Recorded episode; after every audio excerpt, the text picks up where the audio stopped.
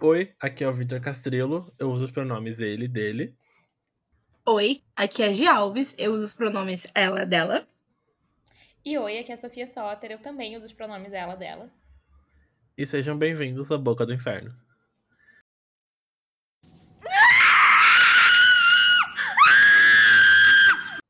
Boca do Inferno é o nosso projeto de rever toda a série Buffy, A Caça a Vampiros, e registrar as nossas impressões e comentários num podcast, episódio a episódio. A gente sempre tenta se concentrar no episódio sendo discutido na semana, mas provavelmente a gente vai falar spoilers da série inteira, então se você ainda não assistiu e for sensível a spoilers, ou estiver assistindo no processo e for sensível a spoilers, talvez seja melhor fazer uma maratona antes de escutar, ou se tiver tudo bem com você, vem ouvindo com a gente. Inclusive, antes de eu entrar na introdução do episódio em si, agora a gente pode anunciar que finalmente Buffy entrou em um streaming que está disponível em território brasileiro, que é o famigerado Star Plus, que é uma mutreta da Disney, mas é um streaming. Então, se você tem acesso, ou se você já tem o Disney Plus, você tem algum desconto para assinar ele, então fique atento, vale a pena, porque tem Buffy inteirinha lá e o catálogo no geral tá bem bom. Bom, ignorem a propaganda, o capitalismo não venceu ainda. Sobre o episódio em si, está, a gente está no 13 episódio da segunda temporada de Buffy. Esse episódio chama Surprise, ou em português, Surpresa. E a gente vai para mais um aniversário traumático da Buffy. O Spike e a Drew estão tentando de tudo para matar ela, para variar um pouquinho. A Drew, inclusive, tá surtadíssima. Enquanto o Angel tenta ajudar a Buffy a se salvar. E tem uma certa cena de sexo que desencadeia eventos drásticos pro resto da série. E esse episódio foi escrito pela Marty Noxon e dirigido pelo Martin Land e foi ao ar no dia 19 de janeiro de 98. Passou o ano.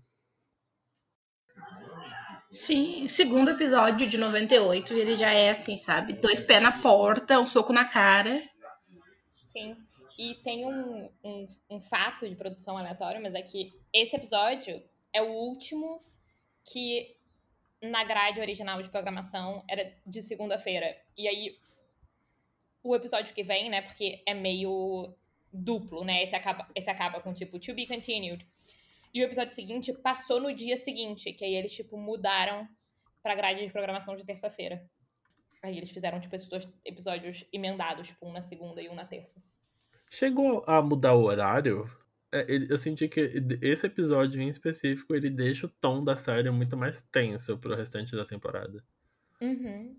Eu não sei se muda desse pra outra. Eu acho que talvez eles tenham mudado da primeira pra segunda temporada. É, mas eu posso estar tirando isso do nada. Eu tenho a sensação que eles mudaram da primeira pra segunda.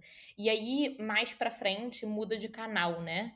E aí permite dar uma tipo, dar uma pesada na mão mais, assim, um pouco, quando eles mudaram de canal.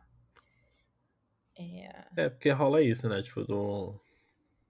no certos horários mais cedo são séries mais tranquilas, aí vai ficando mais tarde, vai ficando mais pesado.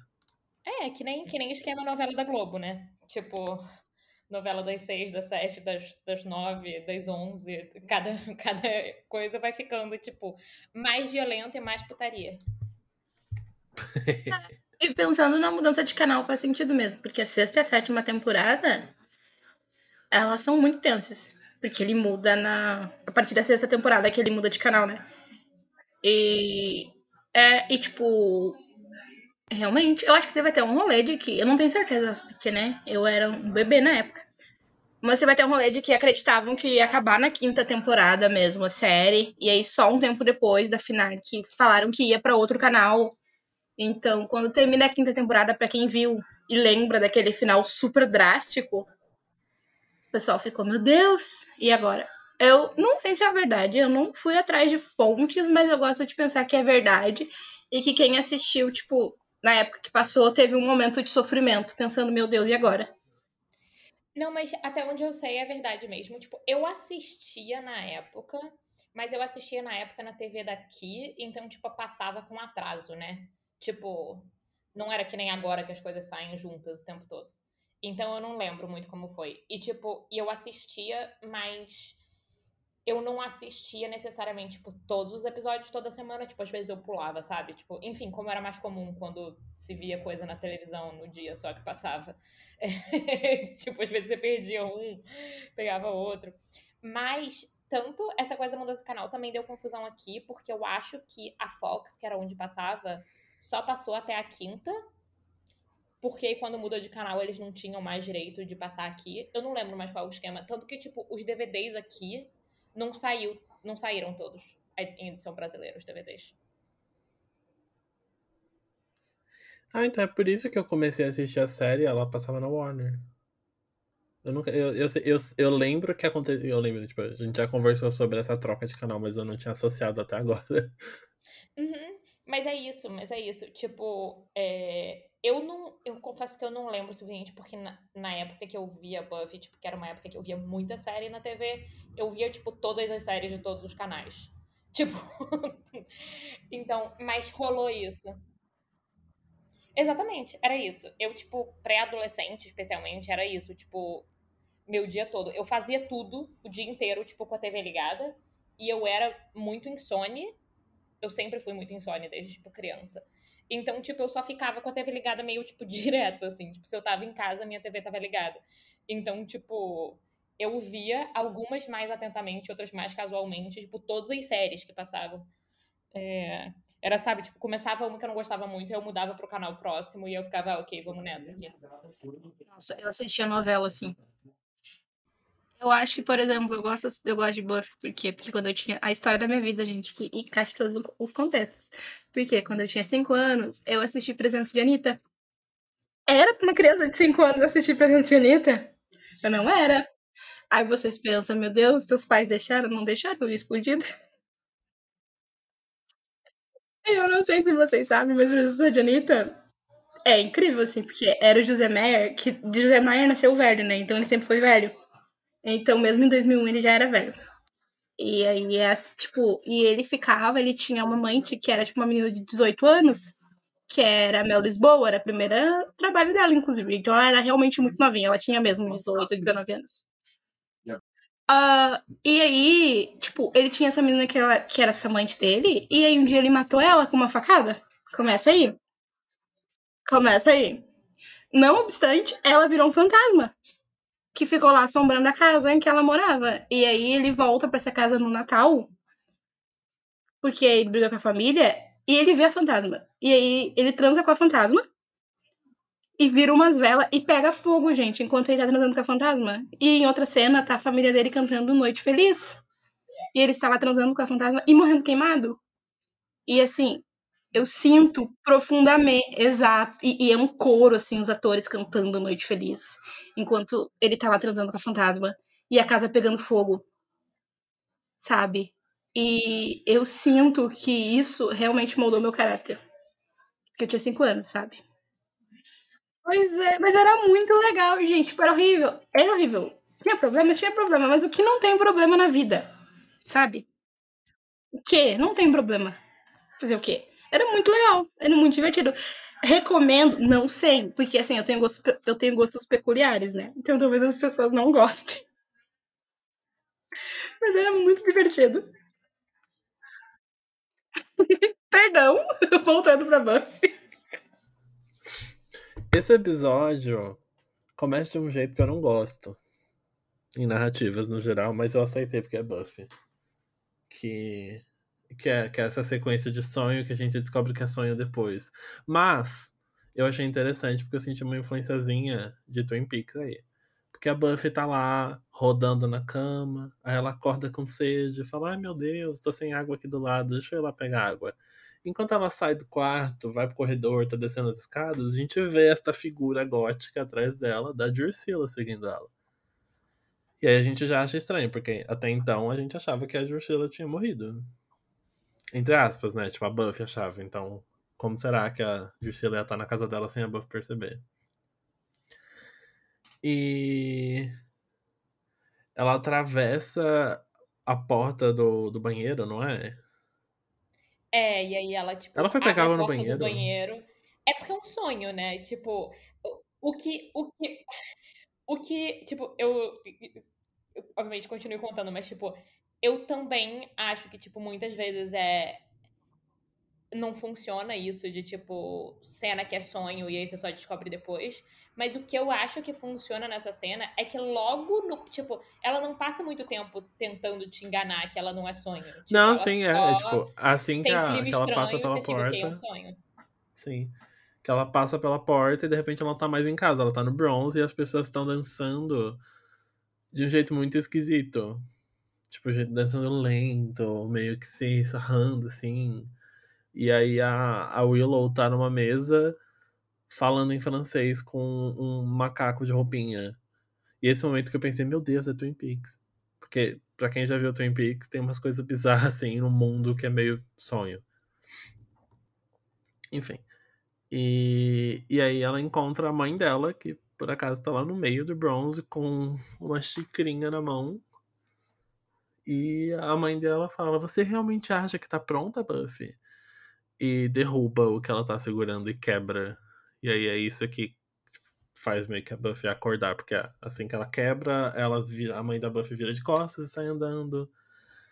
E aí a gente vê o Angel, a Drusilla aparece e mata o Angel na frente da Buffy. Nessa cena eu fiquei tenso. nessa cena não, neste momento. Porque foi muito intenso o jeito que o Angel começou a se desfazer ali, eu achei. Eu achei super intenso também. O anel, a gente tem os detalhes, eles tentando segurar as mãos, e aí o anel cai. Sim. E aí eu fiquei Dá um ok. zoom nas mãos, assim, né? Exato. E a mão dele vai se desfazendo. E aí a Drusilla fala: Feliz aniversário, Buffy. E a Buffy acorda. E não é o aniversário dela ainda. Eu fiquei, ué. Mas tá chegando. Tipo, ela acorda no dia, agora no dia anterior ao aniversário, né? Sim, sim. Tipo, tá super chegando, mas é que eu fiquei ok, já é o aniversário, vai acontecer muita coisa hoje, mas aí não. Mas é porque desejar feliz aniversário antes dá má sorte. O que, que a Drusilla quer pra Buffy? Má sorte. Tudo bem pensado. Tudo fez sentido. O que eu ia comentar, coisa tipo de sonho, é que é, a gente, tipo. Pera, deixa eu pensar o que eu ia dizer.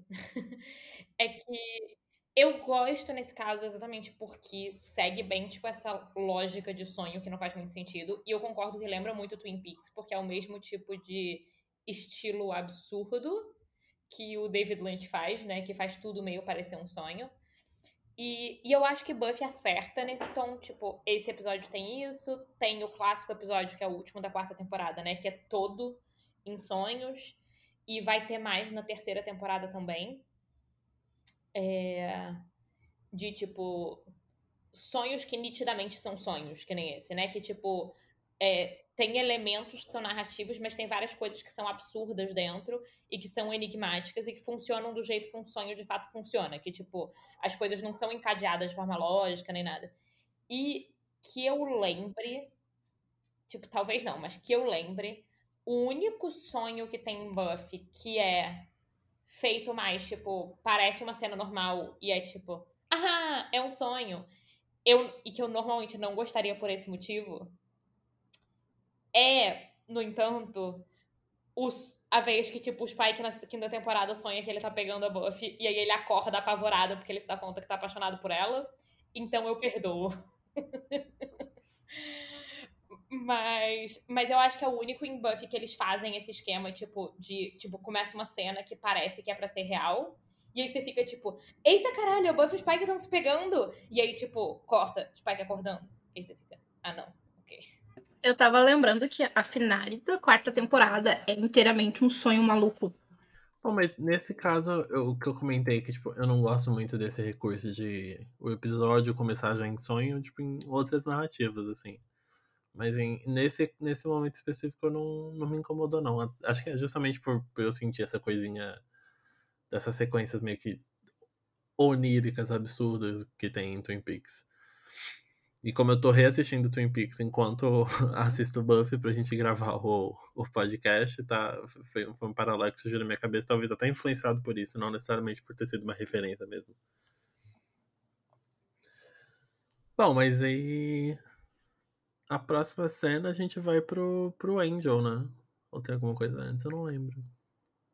Eu vi o episódio tem uma hora e eu já esqueci de coisas. Não, não, a próxima cena eu acho que é tipo a Buffy desesperada batendo na porta, sei lá, tocando a campainha do Angel pra, tipo, saber se ele tá bem vivo. Que ela tá desesperada com um sonho que ela teve. Ai, mas um comentário. Quando o Angel abre a porta, eles são tão bonitos nessa cena. Que o Angel abre a porta sem camisa. E a Buffy tá com a roupa que ela iria pra escola, né? E Eu, eles eu são também acho que eles estão bonitos. muito bonitos, os dois. É, tão, tão muito, muito bem. E, porque estão, tipo, enfim, tanto que a, a conversa fala um pouco disso, né? Mas, tipo, a Buffy tá meio com cara de quem acabou de acordar, e o Angel tá com cara de quem tá indo dormir, e aí deixa. Sei lá, eu acho que eles transmitem bem, tanto, tipo, no quesito visual, tipo, de caracterização deles, quanto da direção, quanto da atuação dos personagens, essa sensação meio, tipo, limítrofe dessa hora de acordar e dessa hora de dormir. Tipo, aquele momento do dia que você não tá mais ou ainda no ritmo do dia de fato. E, e, Aham. e como eles sempre se cruzam nesses momentos, assim. E, tipo, tanto o diálogo deles nessa cena, quanto, tipo, a aparência dos dois, quanto a forma como é dirigido, tipo, de um jeito super, tipo, íntimo e meio deslocado do ambiente, assim. Eu acho que funciona muito pra manter esse, esse clima, assim. E eu achei bem É legal. verdade, né? A gente não chega nem a ver o cenário direito, é só eles. Pois é, tipo, não, não é. Tipo, e mesmo que a gente saiba que a Buffy tá indo pra escola depois e tal, tipo, não. Você não sente que tá muito conectado a um ambiente ou a um tempo. É muito, tipo, só eles existindo nesse momento desse encontro breve em que muda, muda meio o turno, né, do dia, tipo, da, da noite pro dia, e que, e que é quando vira ao contrário pros dois, né? Tipo, os dois vivem ao contrário nesse sentido. E tanto que o diálogo deles fala disso, né? Tipo, ela fala, ah, eu gosto muito de te encontrar assim que eu acordo. E ele fala, tipo, bom, eu gosto muito de encontrar logo antes de eu estar indo dormir. Enfim, é uma ótima cena. Eu gosto muito da química deles. Eu gosto muito do David Boreanaz sem camisa. E arrumo que a gente reclamou no episódio passado, que, tipo, os beijos deles nessa cena tão bons. Sim, tão ótimos. Não tá uma coisa forçada, esquisita. Eu acho que nos momentos em que... É bizarro, né? A gente para pra pensar. Eles funcionam tão bem, tem essa química tão boa nos episódios que a Buffy tá mais fragilizada mentalmente. É que, tipo, eu acho que os dois funcionam melhor quando a dinâmica tá, tipo, muito intensa e dramática. E não dá tão certo quando é pra ser mais, tipo, leve.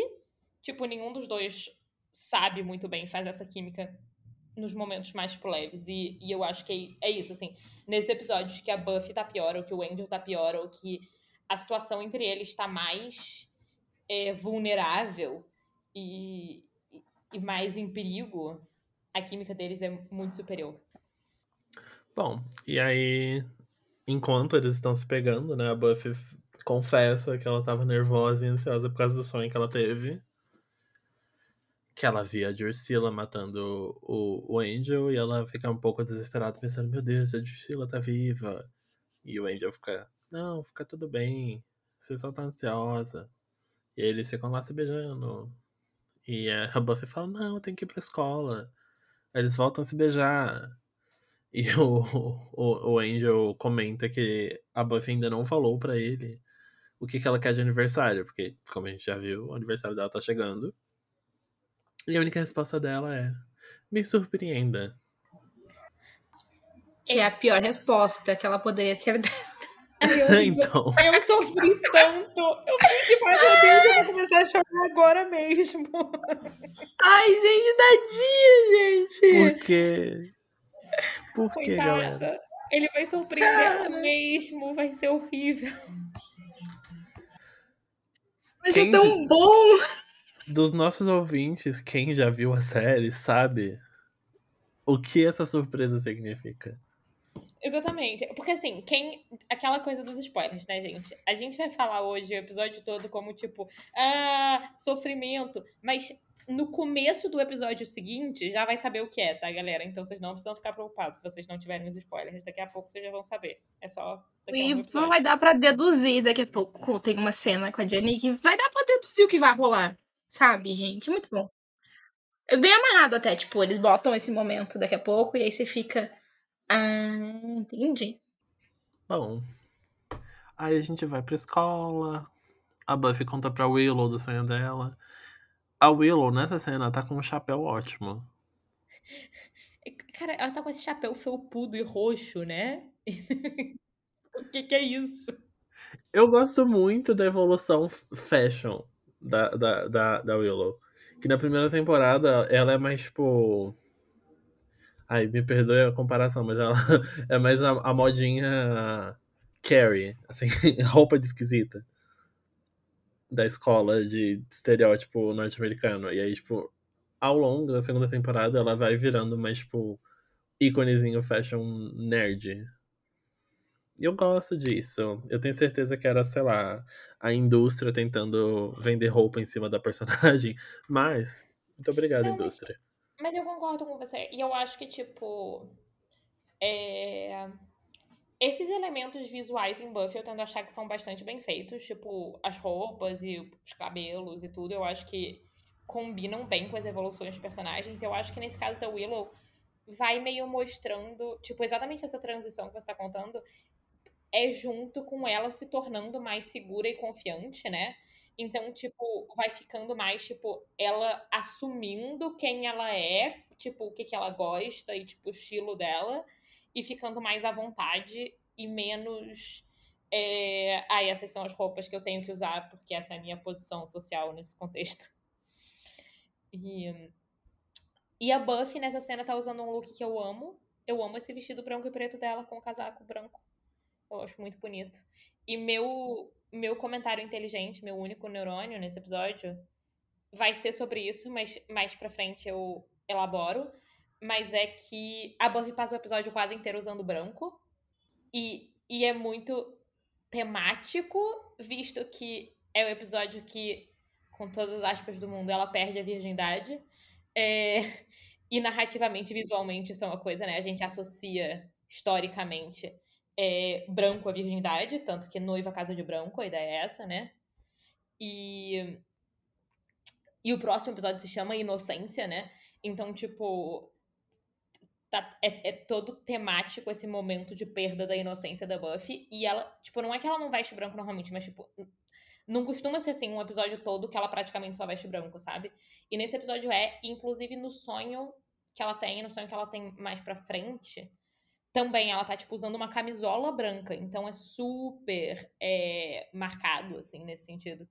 E, e a gente vai ver que, em contraste, a Drusilla tá usando vermelho o episódio inteiro. E ela tá perfeita. E aí faz, tipo, meio esse contraste e é meio o. Não só a perda de inocência da Buffy e comparada com a Drew, que é a, a figura não inocente, né? Como, enfim, o que a gente sabe que acontecerá com Angel, que faz com que ele passe do branco inocente da Buffy pro, tipo, vermelho não inocente da Drew, né? Tem, tipo, esse, esse trajeto de, tipo, perda de inocência dele também, na verdade. Enfim, esse é meu único comentário com o neurônio sobre o episódio. Uau, amiga. Mas, Seu neurônio foi assim, ó. Muito bom. muito obrigada. Mas, mas enfim, voltemos pra essa cena que eu acho muito bonitinha, Vitor, porque é a Willow e a Buffy falando sobre, tipo, assuntos adolescentes e, tipo, a Willow chipando muito Buffy Angel. É muito bonitinho. É porque a Buffy abre o coração sobre querer levar a relação dela com Angel. Como é que é que ela fala? To, to the next level. Para, para o próximo nível. Porque. Enfim, a gente sabe o que isso significa. E a, a Willow deu uma resposta que eu achei coisas de ok. adulto. E- Eu Desculpa, gosto da gente, que dela. O neurônio da Sofia funcionou e o meu foi embora. O meu tá lutando pra continuar aqui, mas eu estou lutando forte com, com ele. Eu juro que eu vou tentar fazer comentários inteligentes. Bom, e aí elas estão andando pela escola, né? Elas veem o Oz. E a, a Buffy fica tipo, vai falar com ele, boba. e a gente sabe que ela foi falar com ele, boba. Eu gosto muito do Oz e de como ele vai entrando na série. Eu também.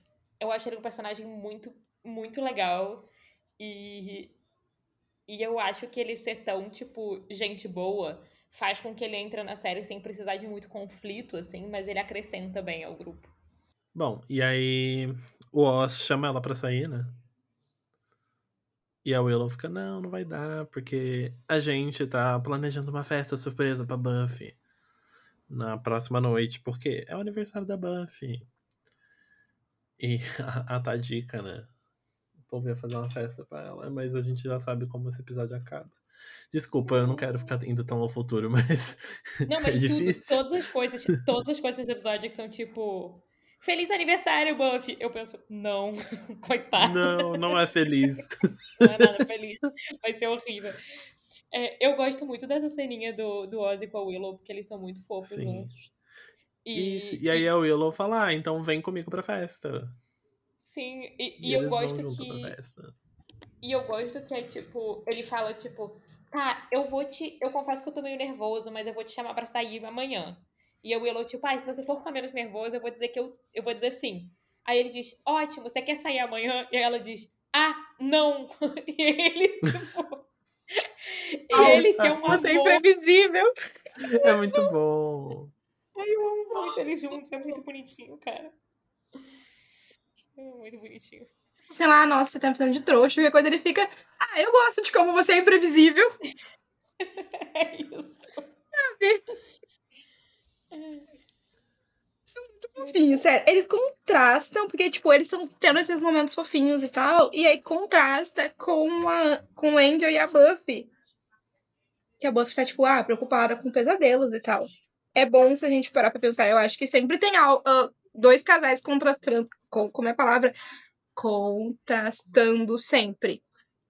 Eu Uhum. percebi um pouco mais nesse episódio, assim, de como sempre equilibram. Alguém tá muito surtado, ou porque tá só se xingando e tal, e outro casalzinho tá de boas. Ou é, tipo, muita tensão e outro casalzinho sendo fofo e legalzinho. Bom, mas aí, pra piorar a situação. Pra piorar a situação da Buffy, logo depois a gente vê o Willow e o Oz, a gente tem a Cordelia e o Xander.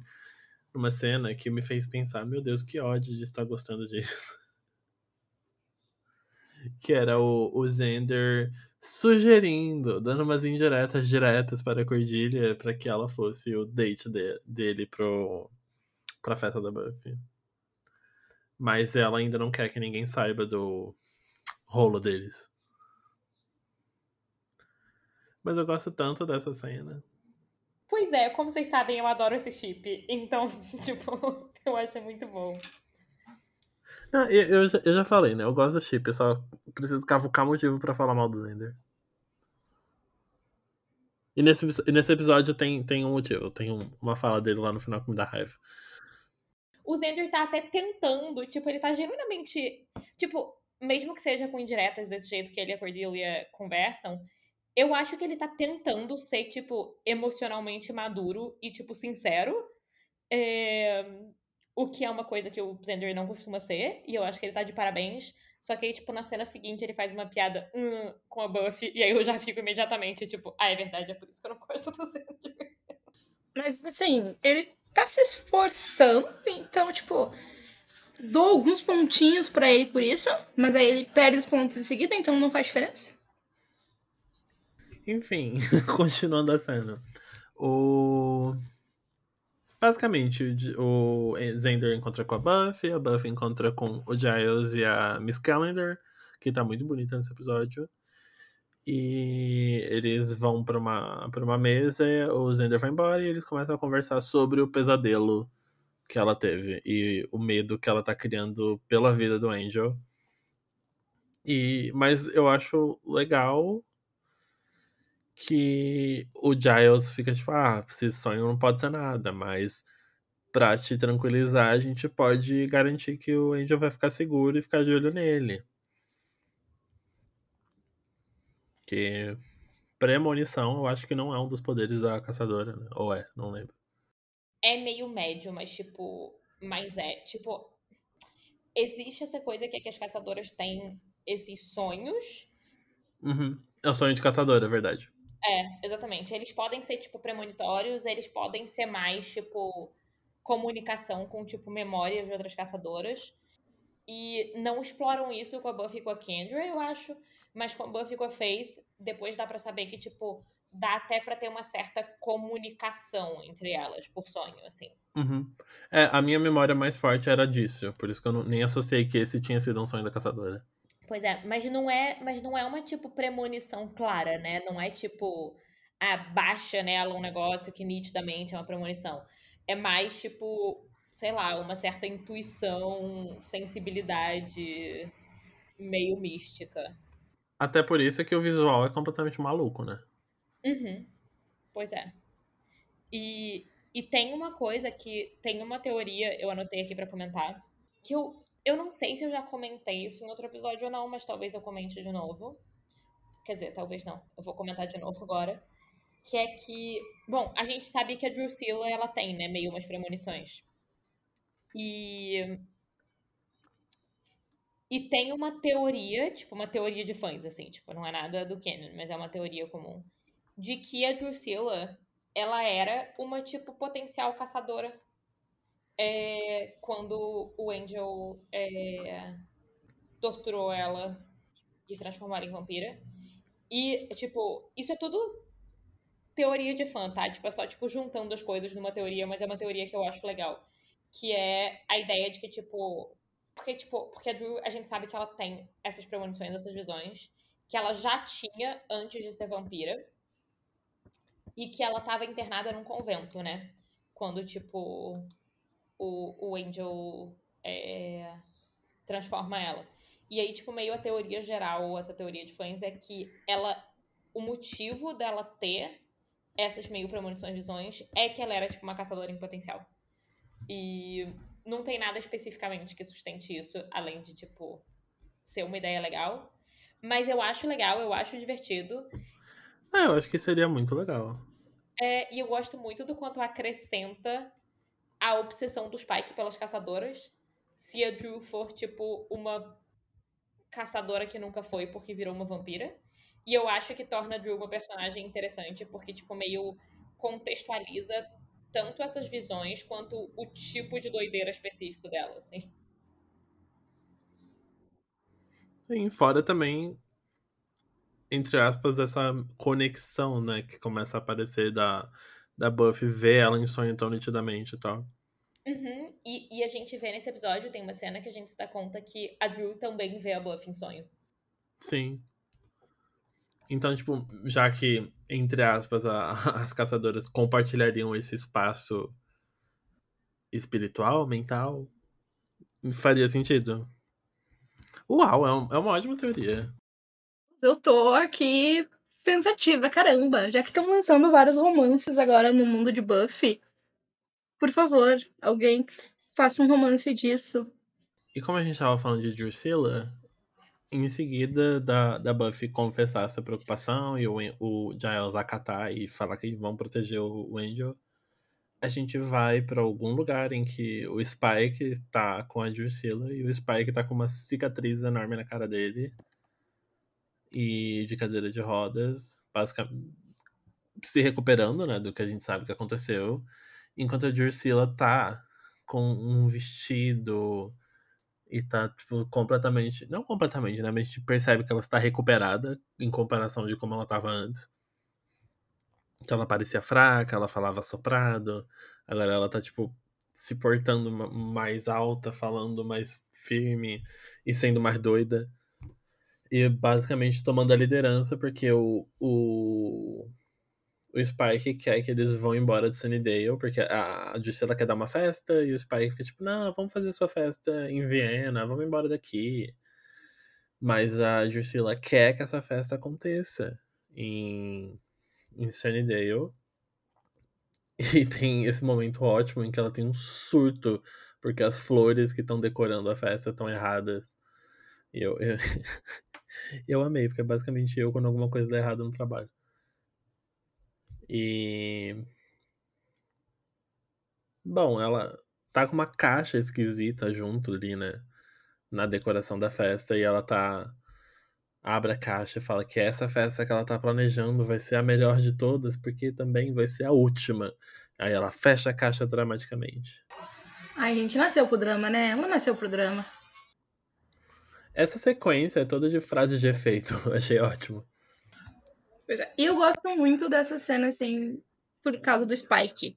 Tipo, tá, eu gosto muito de ver que a Drew tá bem. E aí a gente vê quem é a Drew quando ela não tá afetada pelo que quer que tenha acontecido em Praga. Ela é essa mulher super forte, tipo, fisicamente real, forte e muito bonita. Ela sempre foi bonita, né? Mas agora a gente vê como que ela é fora daquela nuvem semi-drogada por Praga. E eu gosto muito que, tipo, quando ela tem esse surto, o Spike respira fundo e ele fica calma. A gente muda, não tem problema. E ela fica. A gente muda? Ele é, ela, então tá tudo bem. E ele é tão paciente, sabe? Eu fico, ai, Spike, você é tão legal, gostando de você. Ele é um ótimo namorado pra Drusilla. Eu ia dizer, ele é um ótimo namorado, ponto, mas discutível, debatível. Mas ele é um ótimo namorado pra Drusilla. Tem opiniões. ele quer ser um ótimo namorado. Sim, ele sempre quer ser um ótimo namorado. Mas eu acho que, tipo, ele com a Drusilla é realmente ótimo. Eu acho, tipo, que ele funciona muito bem com a Drusilla, assim. Ele equilibra muito ela. E dá pra ver que ele gosta muito dela nesses detalhes, assim, sabe? Que ele podia, sei lá, fazer qualquer coisa de vampiro que não teoricamente não tem alma nem sentimentos, então só ficaria, ai, foda-se. E ele não, ele real se importa com ela. Mas eu, eu real gosto muito, muito da dinâmica dele com a Drew. Eu fico muito feliz, assim, tipo. É... Eu sei que tem gente que, em relação a chip, sei lá, sabe? Gente que chipa Spike Buff e aí não gosta da Buff com mais ninguém e não gosta do Spike com mais ninguém, por exemplo. Mas eu, bom, como todo mundo que ouve esse podcast já sabe, não é assim que eu sou. E eu especialmente gosto muito mesmo da dinâmica do Spike e da Drusilla. E e eu acho, enfim, eu acho incrível e maravilhoso. Eu fico sempre feliz ver eles interagindo. Eu acho que eles têm ótima química. E e, e é isso que a gente tava falando. Tipo, eu gosto muito de ver a Drusilla bem e recuperada, porque dá pra ver, tipo, essa Tipo, a Juliet Landau, né, que é a atriz, ela é bonita de um jeito muito estranho, tipo, bonita de um jeito vampírico. E, e eu acho que funciona muito bem. Eu gosto muito de ver ela, tipo, modo total vampiro estranho, assim. Enfim, eu gosto muito deles. Vocês lembram o desenvolvimento de personagem? Porque no, no começo da temporada eu não tava gostando tanto. Olha só. É verdade. Olha o verso fechando. E ela parou de falar soprado, ó. Esse é, esse é muito importante para mim. Eu não gosto tanto de SMR nessas horas. E, bom, aí na próxima cena já é amanhã do aniversário da Buffy. E ela tá, tipo, meio tristinha, preocupada, né, com esse negócio do sonho e tal. Ah, não, né? Porque, porque ela. Porque acontece uma coisa, né? Tipo, a mãe dela derruba uma coisa. Sim. É, um pouco depois. Ela ela, ela acorda ainda um pouquinho buff normal. Ela tá preocupada com tudo aquilo que tá rolando. Ela até brinca com a mãe dela falando que ela se sente. Como é que é que ela fala? Responsável, madura e mais alguma coisa. E que agora ela já pode até aprender a dirigir. E a, a Joyce brinca, falando que tipo, é difícil disso acontecer. E a Buffy continua, tipo, lutando, porque ela quer aprender a dirigir. E aí é esse momento em que, tipo, a Joyce se encosta no balcão da cozinha, tá lá com o chazinho dela, e ela fala, você realmente acha que tá pronta, Buffy? Igualzinho no primeiro sonho que a Buffy tem nesse episódio. E derruba o pratinho e quebra. E bum, a Buffy fica com aquela cara de atormentada dela de novo, porque olha só, talvez o sonho não tivesse sido só um sonho. Tadinha. Tadinha, cara, é aniversário dela, cara. Podia ser qualquer outro dia, sabe? Não, a Buffy nunca vai ter um aniversário tranquilo. Todos os aniversários dela vão ser bad vibes. Bom, e aí é o... a gente vai direto pra escola, né? Não tem nada além disso. Não, a gente vai direto pra escola, tem a cena da Jenny agora. Isso, que a, a Jenny, a Miss Calendar, tá arrumando a mesa dela. E aí aparece um homem. Que a gente não tinha visto até então, né? A primeira vez que ele aparece na série. Achei que era fantasma. Não, eu achei muito engraçado. Eu tô assistindo Stargirl agora, que é uma série da DC. Que é uma série muito boa, inclusive, eu tô apaixonado, ela é boa de verdade. Enfim. E tem um personagem que aparece no começo da segunda temporada que é exatamente desse jeitinho. Tipo, usa esse chapéu, esse casaco, fala desse jeito. Eu fiquei, o que, que é isso? que tipo de crossover é esse? Mas, enfim, só, só foi uma coincidência bizarra. E. Ele basicamente dá. Esse cara começa a falar com a Jenny, né? Ele basicamente dá um grande esporro nela.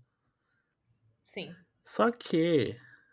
Ok, que tipo, foi pra apresentar a gente pra exatamente o que que é a, a Jenny. Mas eu ainda achei muito jogado, porque tipo, ele só chega e fala, ah, você é Jana do, da, dos, dos Calderache, tem que cumprir suas obrigações. Mas tipo, não teve uma grande explicação sobre isso. Eu achei muito jogado. Não que tudo tenha que ter uma explicação clara de primeira, só achei, tipo, jogado neste momento. É, tipo, é meio. Ok, a gente vai ter que desenvolver esse plot daqui pra frente, então vamos colocar uma cena de infodump aqui no meio. Mas. Sim. E é um puta de um infodump, porque logo em seguida dar esse esporro falando quem ela é, o que, que ela tem que fazer, ele começa a falar sobre. sobre o Angel. Basicamente, que eu lembro, ele fala. Bom, primeiro ele diz, tipo, ah, é, para de ficar usando esse nome de Jenny é, reconhece o nome de Diana e tal, acho que é tipo o nome dela, é de, de origem, assim, e ela é desse povo Calderash. É, e a partir daí, inclusive, a gente vai começar esse tratamento bastante racista é, do povo da Jenny. Mas vamos ver. Tipo, é um, é um povo romani. E, e ele meio explica que é, a razão pela qual a Jenny tá ali em Sunnydale é que a família dela, a linhagem dela, o povo dela, é responsável pela maldição que deu a alma do Angel e que o trabalho dela, como é tipo meio trabalho de cada nova geração, é tipo cuidar da manutenção dessa maldição. Então, tipo, é ficar de olho no Angel para sempre. E e aí explica, tipo, ah, você tem que lembrar que o Angel é, tipo, do mal e que a gente amaldiçoou ele porque ele matou é, uma menina da nossa, da nossa família, enfim, do nosso povo. É, e você tá de olho, o Angel tá sofrendo, ele tá infeliz, e a Jenny, tipo, não, ele tá meio de boa, tipo, ele tem uma namorada e tal. E o tio dela, que é tipo esse cara, fica tipo, você não tá fazendo seu trabalho. Ele tem que ficar infeliz, amiga. É pra isso que você serve. Vai lá, faz ele terminar com essa menina. É muito perigoso se ele ficar feliz. Então é mais ou menos isso. Esse é tipo o infodump que ele dá nessa cena. Nossa, mas que maldição, filha da puta. É, essa cena me deixou pensativa, gente. Talvez eu tenha perdido informações antes, porque, tipo, a gente já foi apresentado pra, pra, pra Maldição do Angel uns episódios atrás, talvez no 8, eu não tenho certeza oito ou nove, talvez.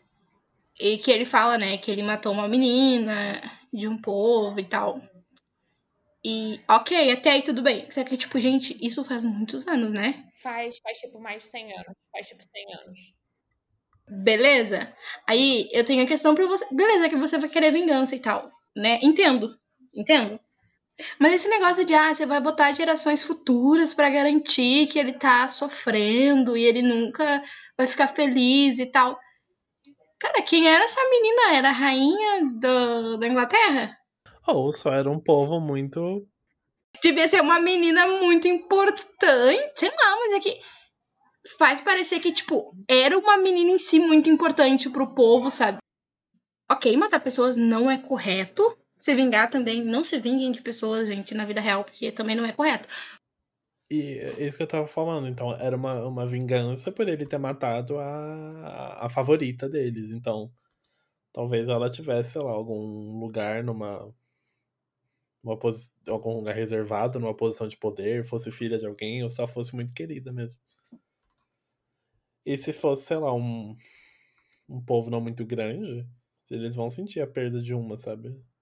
Você amaldiçoa o vampiro que tá sofrendo e ao mesmo tempo você prende outras pessoas desse povo, porque, tipo, a Jenny, sabe? Então, quer dizer então que a Jenny foi dar aula em Sunnydale porque ela soube que o Angel tava em Sunnydale?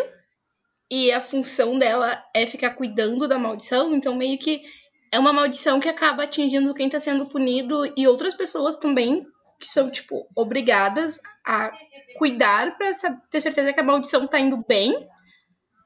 Sabe? Eu fiquei meio. Cara, esse rolê aí é muito confuso fazer maldição em cima das pessoas. Porque você tem que depois garantir que a maldição tá funcionando, sabe? E, tipo, sei lá, às vezes a pessoa que lançou a maldição no passado 100 anos atrás nem existe mais. E agora no presente a Jenny tá tendo que trabalhar de Sim, graça. Tipo, é, é complicado porque, enfim, é uma pena que não explorem isso tão bem. Mas é. É meio trágico pra Jenny também. E uma coisa com a qual a Jenny tem algum conflito, né? Esse essa missão dela de ter que ficar cuidando da maldição, sabe? Tipo, é uma coisa. E que é uma coisa que, enfim, obviamente, como a gente vai ver, é... gera conflito emocional interno para ela, né? Em relação ao que ela sente pelo Giles, em relação ao que ela sente pela Buffy. É... Porque ela se apegou a Scooby Gang no geral, é. né? Tipo, Pois é. E, e ela tem que trabalhar contra a felicidade da Buffy, né? Porque ela tem que, tipo, trabalhar contra o Angel. E. Sendo que ela claramente gosta da Buffy. Então, e aí, tipo, se ela trabalhar ativamente contra a felicidade da Buffy, ela vai trabalhar indiretamente e diretamente contra a felicidade romântica dela, porque o Giles nunca vai aceitar saber que a Jenny tem, tipo, culpa em algo que torna a Buffy infeliz, sabe? Então, tipo, é muito injusto para todos os envolvidos. ai, gente, que, que triste, que difícil. Complexo, sabe? Porque a intenção é só, tipo, vamos punir esse vampiro mal. Show! Mas aí afeta muita gente que não tem nada a ver. Tipo, a própria Buffy, sabe? O que, que a Buffy tem a ver se o Angel matou uma pessoa há 100 anos? Nada, sabe? É culpa Não, dela. é complicadíssimo mesmo. E, tipo, enfim, é... eu acho que eles, tipo, eles ainda vão explorar mais um pouco essa relação da Jenny com isso e o que isso significa e tal. Eu acho que podiam ter explorado mais, porque eu acho que, na verdade, é tematicamente muito interessante, né?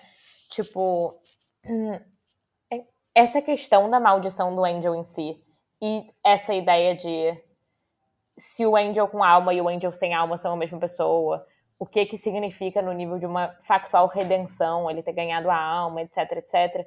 Tudo isso é trabalhado ao longo de Buffy e é trabalhado principalmente em Angel, na série.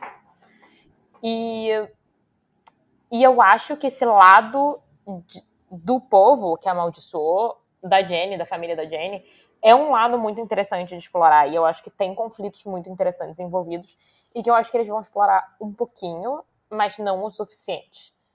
E, e é isso, tipo, a gente tem esse infodump que faz a gente ter um milhão de questionamentos é, que a gente está fazendo de forma crítica, mas que, tipo, são questionamentos interessantes, né? Tipo, tem, tem espaço para desenvolvimento e questões é, que deixam a gente curioso, né? E é uma pena que não explorem tão bem. Pois é. E, tipo, é isso. A gente fica aqui, como sempre, vendo várias questões. E, ok, sabe? É uma série mais focada na Buffy, matando monstros, então realmente não teria espaço pra tudo. Mas são pontos muito interessantes, assim, e de questionar, sabe? Por que funciona desta forma. Mas ok, é isso. Eu tô reclamando agora, tô, mas daqui 15 minutos eu vou estar muito feliz com o sofrimento, gente. Então é isso. Sou uma pessoa de gosto simples, na verdade. Me dá Buffy triste, sofrendo e pronta pra matar. A... E dei spoiler do próximo episódio, gente, sinto muito. E pronta pra matar a pessoa que ela gosta, eu fico feliz, eu fico leve.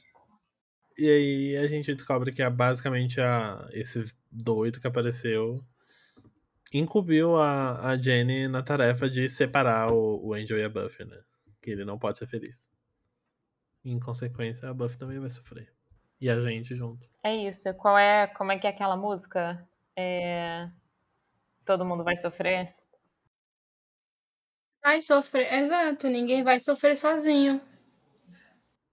Essa é a música tema. Essa é a maldição do Angel. Chegou lá o, o tio da Jenny botou pra tocar Marília Mendonça. Enfim, aí a gente vai pra biblioteca e a Buffy tá contando pro, pro Giles, pra Viola, pro Xander sobre o sonho e sobre o que aconteceu nessa manhã do aniversário dela. Então, tipo, exatamente o que aconteceu e o que a mãe dela falou no sonho aconteceu de verdade. Então, a Drusilla ainda é uma ameaça ao Angel e, consequentemente, a Buffy. Aí aqui o Giles concorda e fala: Não, tudo bem, eu vou dar uma estudada aqui sobre ela e ver se tem algum padrão que tá se repetindo, se é alguma coisa que ela tá fazendo que já tenha feito antes. E aí eles combinam de se encontrar de novo de noite na biblioteca, né? É isso, tipo, eles combinam com a Buffy meio tipo, bom, Buffy, a gente vai estudar aqui, você investiga do seu lado, a gente se encontra aqui de noite, beijo, tchau. E, e aí o Xander e a, e a Willow ficam tipo, bom, ok, vamos trabalhar, né? Pena que vai cancelar a festa. E o Giles fica tipo, a gente não vai cancelar a festa. A gente vai dar uma festa de aniversário pra Buffy. Ela merece uma festa de aniversário. Ele só não vai usar o chapéu. Ele vai fazer tudo menos o chapéu. Tem. Eu tava vendo na wiki desse episódio que tem uma cena deletada em que o Giles e a Jenny conversam sobre, tipo. Ah, enfim, esse sonho da Buffy e tal, e, tipo, ser aniversário dela. E. E, cara, eu fiquei, eu fiquei emocionada com. Eu vou. É, enfim, é, é uma conversa da Jenny com o Giles tal, e, e que é meio infodump do Giles falando do sonho de caçadora. Ele fala, tipo, ah, acontece às vezes que, tipo, caçadoras começam a ter sonhos, tipo, proféticos e tal, quando chegam perto da idade adulta. E a Jenny diz, tipo, adulta, Buffy só tá fazendo 17 anos, Giles, não sei o quê. É, não, não bota essa pressão. E ele fica, tipo, ai, eu não, tô querendo botar pressão, mas, tipo, as caçadoras em geral não passam de 20 e poucos anos. Então, tipo, ela é muito adulta pro que ela é e tal. E, e aí a Jenny começa a perguntar, tipo, falando nisso, sobre tratar ela como adulta, você já conversou com ela sobre a relação dela com o Angel? E, e, e, e o Giles, tipo, e aí o Giles fala, tipo, ah, eu não sou pai dela, Jenny. E, e a Jenny fala, tipo, meio, olha, mais ou menos, você é assim. E, e, é uma pena que tenham cortado a cena. Tipo, eu sei que na verdade é só pra ela ser, tipo, infodump e pra, tipo, mostrar a Jenny tentando atrapalhar. Mas, mas eu gosto muito da Jenny meio, tipo, Giles, conversa com a sua filha sobre o namorado dela. E o Giles, tipo, não é minha filha. E a Jenny, hum, hum, tem certeza? Porque eu acho que é.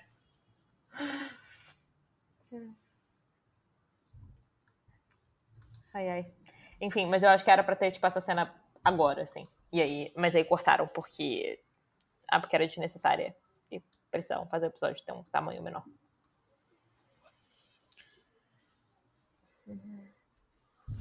É, esse episódio é relativamente compacto, né? As coisas vão acontecendo bem sim, rapidinhas até. Sim. A gente que esmiuça tudo e parece um pouco maior, mas é porque ele realmente é bem rapidinho.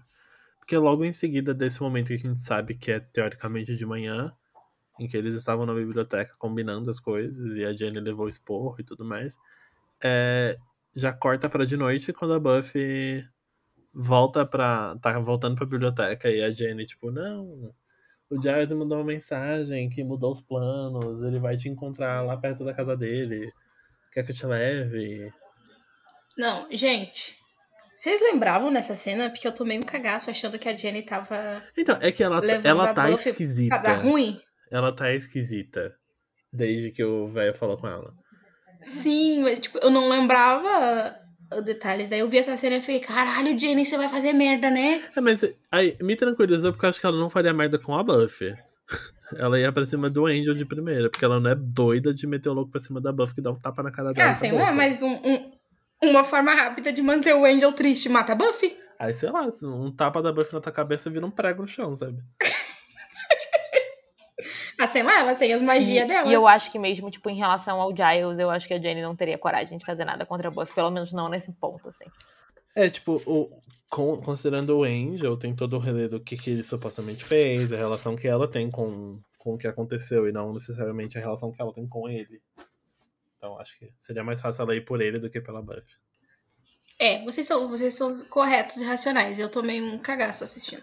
Eu acho que é de propósito. Eu acho que a gente, tipo, a razão pela qual é a Jenny que faz isso nessa cena, que, tipo, na verdade é só pra levar ela pra festa de aniversário, é pra gente ficar, tipo, eita. Porque podia muito bem ser, tipo, a Willow. E aí ninguém ia ter medo, sabe? Podia ser a Cordelia, que, tipo, tem carro e dirige mal, sabe? Tipo, podia ser outra pessoa. É. Pois é, e aí elas vão e chegam num lugar que tem uns vampiros, sabe? Então eu fiquei, caralho. A cena foi evoluindo no nível que eu fiquei só desconfiança, desconfiança, desconfiança.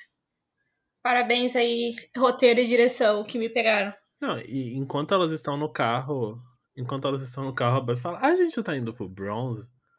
O que reforça a minha teoria de que Sunnydale, na verdade, tem só duas ruas. E mesmo assim, mesmo assim, a Jenny conseguiu desviar o caminho pra tentar disfarçar, só que deu pra reconhecer no final. E, e aí me faz questionar. Os vampiros estavam. ele- é, elas param com um carro, tipo, na, na- no beco, na parte de trás do, do bronze, e os vampiros estão com um caminhão lá descarregando coisas de um- uma garagem próxima ao bronze ou do próprio bronze. E aí eu fico pensando, o que porra que é o, o bronze? Que é uma balada que funciona durante a semana e que os adolescentes menores de idade vão basicamente todos os dias, mas que também é um lugar que é depósito de vampiro, porque os vampiros estavam lá guardando coisas no caminhão. Tem balada todos os dias e também você pode alugar pra uma festa de 10 pessoas, sendo que você não, nenhum deles tem muito dinheiro. Tipo, como é que isso funciona? Todo dia tá tendo balada no Bronze. Como é que eles iam, tipo, fechar o Bronze pra, tipo, uma festinha de cinco pessoas, sendo que ninguém tem dinheiro pra uma coisa desse tamanho? Gente, três palavras. Lavar. Só isso explica. Porque eu fiquei também, tipo, cara, eu. Festa no bronze, sabe? Só com aquelas pessoas. O bronze, que tá sempre aberto. Sempre. Não faz sentido. Mas tudo bem. É que só tem um cenário mesmo, então não tinha o que fazer. É, Mas eles podiam aproveitar que não, não contrataram tanto figurante, apesar de que tem muito figurante na festa da Drew, né? Quer dizer, tipo, aproveitar que não gastou tanto com figurante e ah, alugar um cenário diferente, sabe? Pra não ir pro Bronze. Nem tem tanto figurante assim, não. São, tipo, dois. Não, tem. Tem os vampirinhos comparsa dela e mais uns três, assim. É, é que tem aquele de Oclinhos, o ladrão, a Buffy até zoa ele, né? Que, tipo, ah, sempre que eu te vejo, você tá roubando alguma coisa. Porque ele tá com aquela com a caixa grande no caminhão, né? E aí, vampiro ladrão.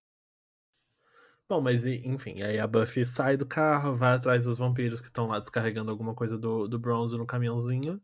E a Buffy reconhece aquele vampiro de óculos, que é o Dalton, que é do, do, do timinho do, do Spike. Enfim, grande luta. Porque eles estão tentando roubar uma caixa em específico, que tem um formato esquisito. Parece um L. E muita briga. Em algum momento da briga, eles acabam. A Buffy acaba caindo pra dentro do bronze, quebrando uma janela que eu nem sabia que estava ali. Pra dentro do bronze.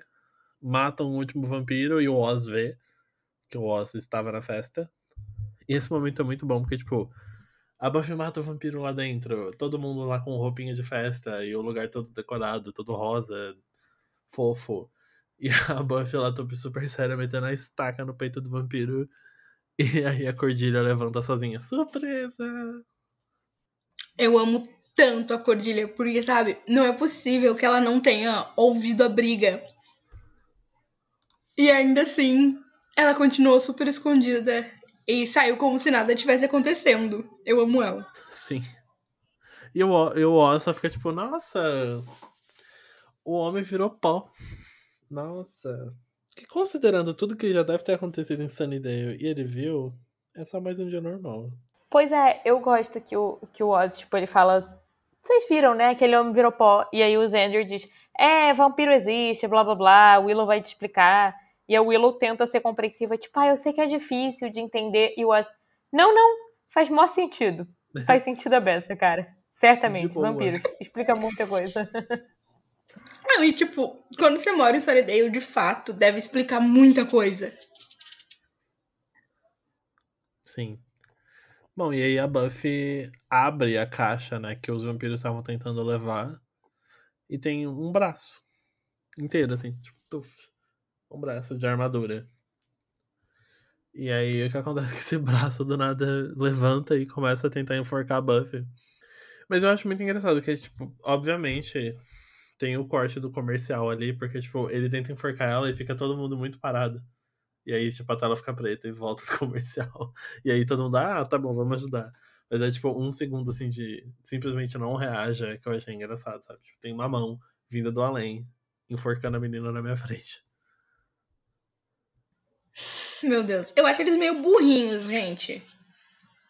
Porque o Giles pergunta assim: ah, dá pra abrir? Eu interpretei como uma coisa assim: vocês têm certeza que é seguro? Mas a resposta da Buffy foi: dá sim, ó, tem um trinco.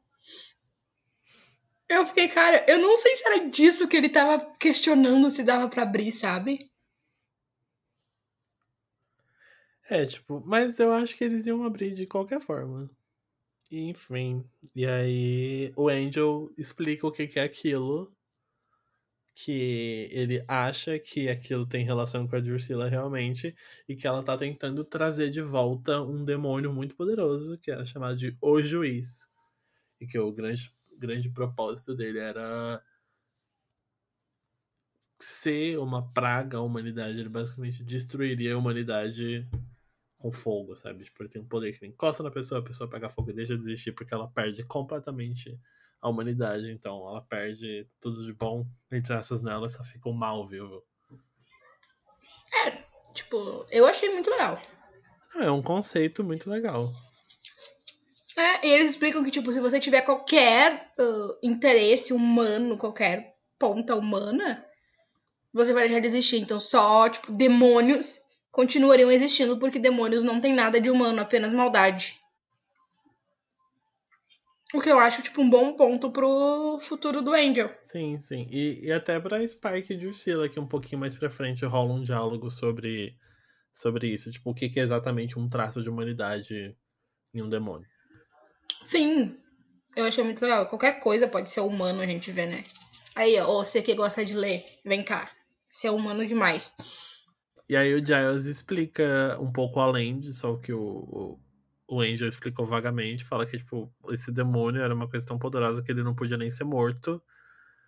Ele só conseguia ser, tipo, neutralizado se esquartejassem ele e deixassem as peças separadas. E aí é por isso que ele tava nessa caixa com formato estranho, porque é tipo um grande caixão que se monta, é um quebra-cabeça. Quem, quem gosta de quebra-cabeça, temos um aí, literalmente, porque a cabeça fica separada em sua própria caixa. Então, essa cabeça está quebrada, coloque-a no lugar. Ou não, é melhor não. De preferência não coloque. É. Enfim, é basicamente mais um apocalipse. Porque se esse cara tá solto, ele vai acabar com a humanidade, porque é a missão dele. Pois é, vai deixar só os demônios na Terra. Sim, e agora a gente entende por que, que a Drusilla falou que a festa dela seria a melhor, porque seria a última. Porque essas caixas são, tipo, os presentes que ela tá recebendo. É ela quem quer montar esse demônio do mal. Quer dizer, se é demônio do mal, né? É meio óbvio. Mas vocês entenderam. Varia o quão do mal é. Aí a conclusão que eles chegam é: a gente tem que botar isso no mais longe possível do outro lado da Terra. E aí a Jenny, esperta, fala: ah, manda o Angel lá levar, porque teoricamente ninguém sentiria falta dele como pensa, sei lá, se vai a Buffy ficar desaparecida semanas porque foi levar isso pro meio do oceano, sabe? Ia ficar complicado. Ou qualquer um da Scooby Gang. Ela foi, foi esperta, tentando cumprir a missão dela de uma forma pacífica. É exatamente isso. Eu achei, eu achei esperto porque eu gostei, tipo, eu fiquei tipo, ah, é bom, é um jeito dela fazer o que ela tem que fazer, que não é realmente escroto, sabe? Tipo, ela não tá colocando em grande risco o Angel, não tá, tipo, ela não tá tentando foder com a vida de ninguém, ela tá resolvendo dois problemas, dois coelhos com uma cajadada só, basicamente. Pois é. E ele disse que ia demorar, né? Eu achei legal que, enquanto teve outros diálogos que foram super infodump, esse tem esse do Angel que não é Porque ele diz que ele vai ter que, tipo, ir de navio, viajar de navio, porque de avião não tem como ele se proteger da luz do sol. Aí eu fiquei, olha só, então, por isso que os vampiros de crepúsculo viajam nadando. para não brilhar no avião. Mas os vampiros de crepúsculo é todo milionário, era só arrumar um jatinho e deixar a janela fechada. Ah, mas é que é a história acho que é do Carlyle, Carlyle, que é tipo no passado, no passado não tinha jatinho. Ah, verdade, eles nadam. E era nadando, né? Mais uma vez Boca do Inferno trazendo crepúsculo à tona, aleatoriamente. Ai, gente, mas nesse episódio, esse drama, assim, do, do, do Angel, ai, eu vou ter que ir pra muito longe. E a, a, e a, a Buffy, tipo, não, não se vá.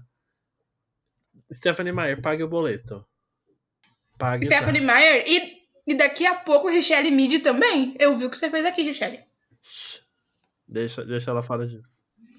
Ah, cara, mas é, é que eu tenho muitos sentimentos quando eu lembro da Richelle. Positivos e negativos, mas falaremos mais disso no próximo episódio. Enfim, voltando. E a, a Jenny, seguindo nessa missão dela, ela se voluntaria para levar o, o Angel pro, para as docas, para onde ele pegaria o navio, que ocasionalmente tinha um navio indo para muito longe lá neste momento. E tem uma doca. E tem uma doca também, sabe? Ocasionalmente existe uma doca em Sunnydale. Mas a gente sabe que Sunnydale é uma cidade litorânea. Isso já é mencionado. A gente nunca viu esse mar. Mas a gente sabe que tá lá.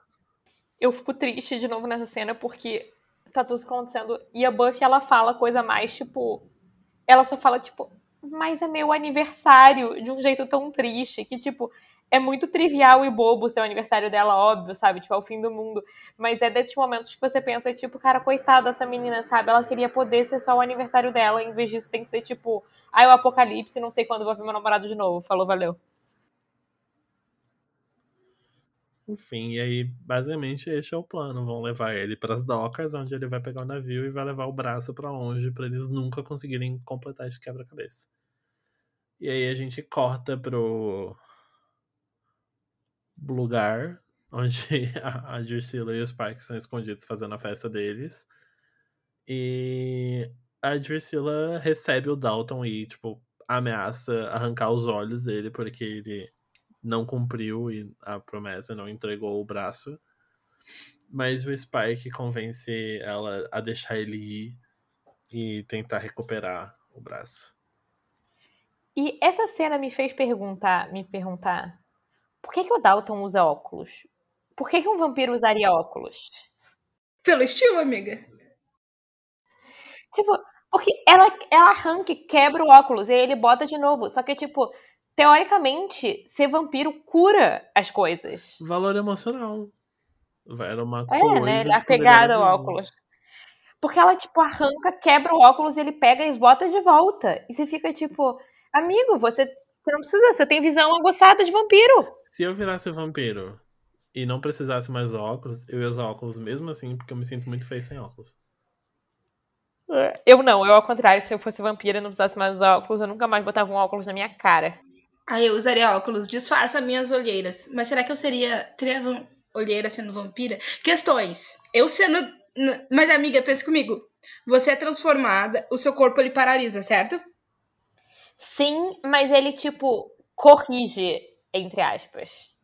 Porque se você é transformado enquanto você tem olheira, teoricamente, teu corpo ele tem que congelar ali, porque a olheira ela não é tipo uma doença que está te matando, por exemplo. É, mas eu, mas eu não sei se, tipo, eu não sei se vampiro pode ter espinha, por exemplo. Eu acho que talvez, tipo, se você vira vampiro, você para de ter espinha também, sabe? Tá, mas acho que você para de crescer espinha, mas talvez aquela espinha que você tinha, porque, sei lá, período menstrual você teve aquela espinha aleatória e aí você é transformado, eu acho que, tipo, você fica com aquela espinha para sempre, ou tipo, você arranca, porque aí não faz diferença arrancar, não vai sentir nada mesmo, né? Porque é vampiro. Mas é que não faz sentido, tipo, tratamento de beleza vira crepúsculo de novo. É, mas eu acho que em Buffy eles estabelecem meio que, tipo. Quer dizer, é, eu não sei, não sei, não sei o que que muda, mas tipo, por exemplo, a Darla tava doente e morrendo quando ela é transformada em vampiro. E ela é, tipo, totalmente curada. E não é só que ela, tipo, para de morrer, sabe? Tipo, ela não tá mais doente, então ela não tem mais nada que é, tipo, sintoma da doença, por exemplo. E aí eu acho que. Eu não sei quais são as coisas que ficam nisso ou não. Mas, tipo, eu suporia que, tipo, olheira, espinha, essas coisas também, tipo, sumiria, basicamente, na hora que você vira. Tá, vampiro. você vira a Bela, então. Tá tudo bem, é legal. A Bela fica bonita. Tá tudo bem. Mais uma vez eu Mas é porque a Bela é quem tem uma transformação muito intensa na, na ficção, assim, sabe? Audiovisual. É muito intensa a mudança da Bela, então é um bom exemplo. Eu gosto de Crepúsculo. Eu, vocês sabem que, tipo, eu não. Eu só li o primeiro livro, eu não vi todos os filmes, né? Tipo, eu só sei meio tudo de Crepúsculo, porque a Verônica, que é minha melhor amiga há muitos anos, desde a adolescência, ela era viciada em Crepúsculo. Então eu sei tudo de Crepúsculo por causa dela. Mas, tipo, eu só li o primeiro livro e eu vi, acho que o primeiro, o segundo e o que ela engravida. Ah, o penúltimo. É o penúltimo. Eu gosto muito do último. Tipo, eu acho muito legal. Acho bonito, visualmente bonito. As pessoas estão bonitas. Porque, tipo, é todo mundo agora é, é, morto ou é lobisomem, né? É vampiro ou lobisomem. Então é todo mundo gostoso, bonito. É bem bonito. Essa é minha resenha. É muito bonito. É, um dia que você estiver entediada, vale a pena assistir os filmes, sabe? Ler os livros até não digo, porque ler gasta muito tempo, né? Paciência e tal. Mas eu recomendo os filmes de verdade. Eu gosto muito dos filmes. Mas enfim, tendo feito essa reflexão sobre por que, que ele usa óculos, uma coisa que eu acho confusa. Mas tudo bem, vocês disseram que vocês continuaram usando óculos. Enfim, aí agora a gente vai pra despedida dramática da Buffy do Angel, né? Quer dizer, despedida que aí depois deixa de ser despedida, porque. Dá tudo errado nesse episódio, é por isso. Rindo de nervoso. Até o que era para dar errado, que é o Angel ia embora, dá errado de outro jeito, né? Tipo, tudo dá errado. Exato, o errado também dá errado, é incrível. Essa cena eu fico um pouco confuso, porque a Jenny fica no carro, e aí a Buffy e o Angel saem, vão até a doca e se despedem, e tem aquela cena muito dramática, mas muito fofa, em que o Angel surpreende aqueles, né? A Buffy com o presente dela, que é o anel, o famigerado anel, que eu esqueci o nome. Chama Cladag. É um anel irlandês, tipo, típico esse anel aí. Que basicamente é anel de compromisso. Que identifica. É um símbolo de que a pessoa tem um, um significant other, assim. Tipo, eu não quero falar namorado, porque eu não sei se eles usam essa palavra. É um anel de compromisso. Que ele tem um grande significado de compromisso. E a Buffy chora, eu acho muito bonitinha. Tipo, ela não fica. Mas a gente vê a, a lagriminha caindo, assim, e o rosto dela molhado, sabe? Eu acho, eu acho muito fofa essa cena. E, tipo, e eu fico, de novo, muito triste pela Buffy, porque ela fala, tipo, ai. O que acontece é que, tipo, você vai embora por sei lá quanto tempo, talvez meses, talvez um ano. E eu não sei se você, a gente vai estar vivo daqui a, tipo, seis meses, um ano, porque, tipo, a gente vive todos os dias prestes a morrer. E é muito trágico, né? É muito trágico que essa menina esteja fazendo 17 anos e que ela, tipo, não é só. Porque não é só um sofrimento, tipo, ai meu Deus, se meu namorado passar seis meses longe de mim, eu vou morrer. É tipo, minha vida vive, tipo, minha vida toda sou eu com medo de morrer todos os dias e sem saber se eu vou chegar aos 18 anos. Então, esses seis meses seriam preciosos, assim. E, e eu gosto, eu acho que, tipo, a intensidade do drama funciona porque isso é verdade, sabe? Tipo, que não é só. Não é só um exagero emocional adolescente de tipo, ah, seis meses sem namorado é a pior coisa do mundo. É que a Buffy tá acostumada a não conseguir pensar no futuro porque porque o futuro para ela é só a morte é, cedo. E que, e que, portanto, o Angel ir embora por um tempo indeterminado faz com que ela não consiga projetar um possível futuro com ele, assim. Tipo, não, não de um jeito exagerado, de um jeito literal, né? E aí eu fico tão triste. Pois é, a Buffy ela nunca tem tempo de ter dramas, tipo, comuns adolescentes. Ah, meu Deus, meu namorado vai viajar e aí eu vou metaforicamente morrer. Tipo, nunca, ela nunca tem espaço para sofrer de uma maneira normal Assim, ela vai ter um pouco de espaço para isso no próximo episódio, porque o Angel acaba agredindo ela de formas muito mundanas, né? Uhum. Mas ainda assim é com o peso de caralho, ele agora é mau e eu vou ter que, tipo, matar o meu ex-namorado vampiro. Então é sempre muito intenso. E são todas as alegorias de maneiras muito intensas. E a Buffy nunca tem tempo. E eu fico, tô ficando triste agora de ficar falando isso. tá acabando a felicidade, gente. Eu tô ficando chateada. pois é, cara. É muito trágico. Tadinha da Buffy. Tadinha da Buffy. E foi essa cena que eu pensei, ah, eu devia procurar a partitura do, do tema deles. Porque esse episódio toca muito o tema da Buffy do Angel. É, que é esse temazinho de piano, assim. E, e é tão triste e bonito.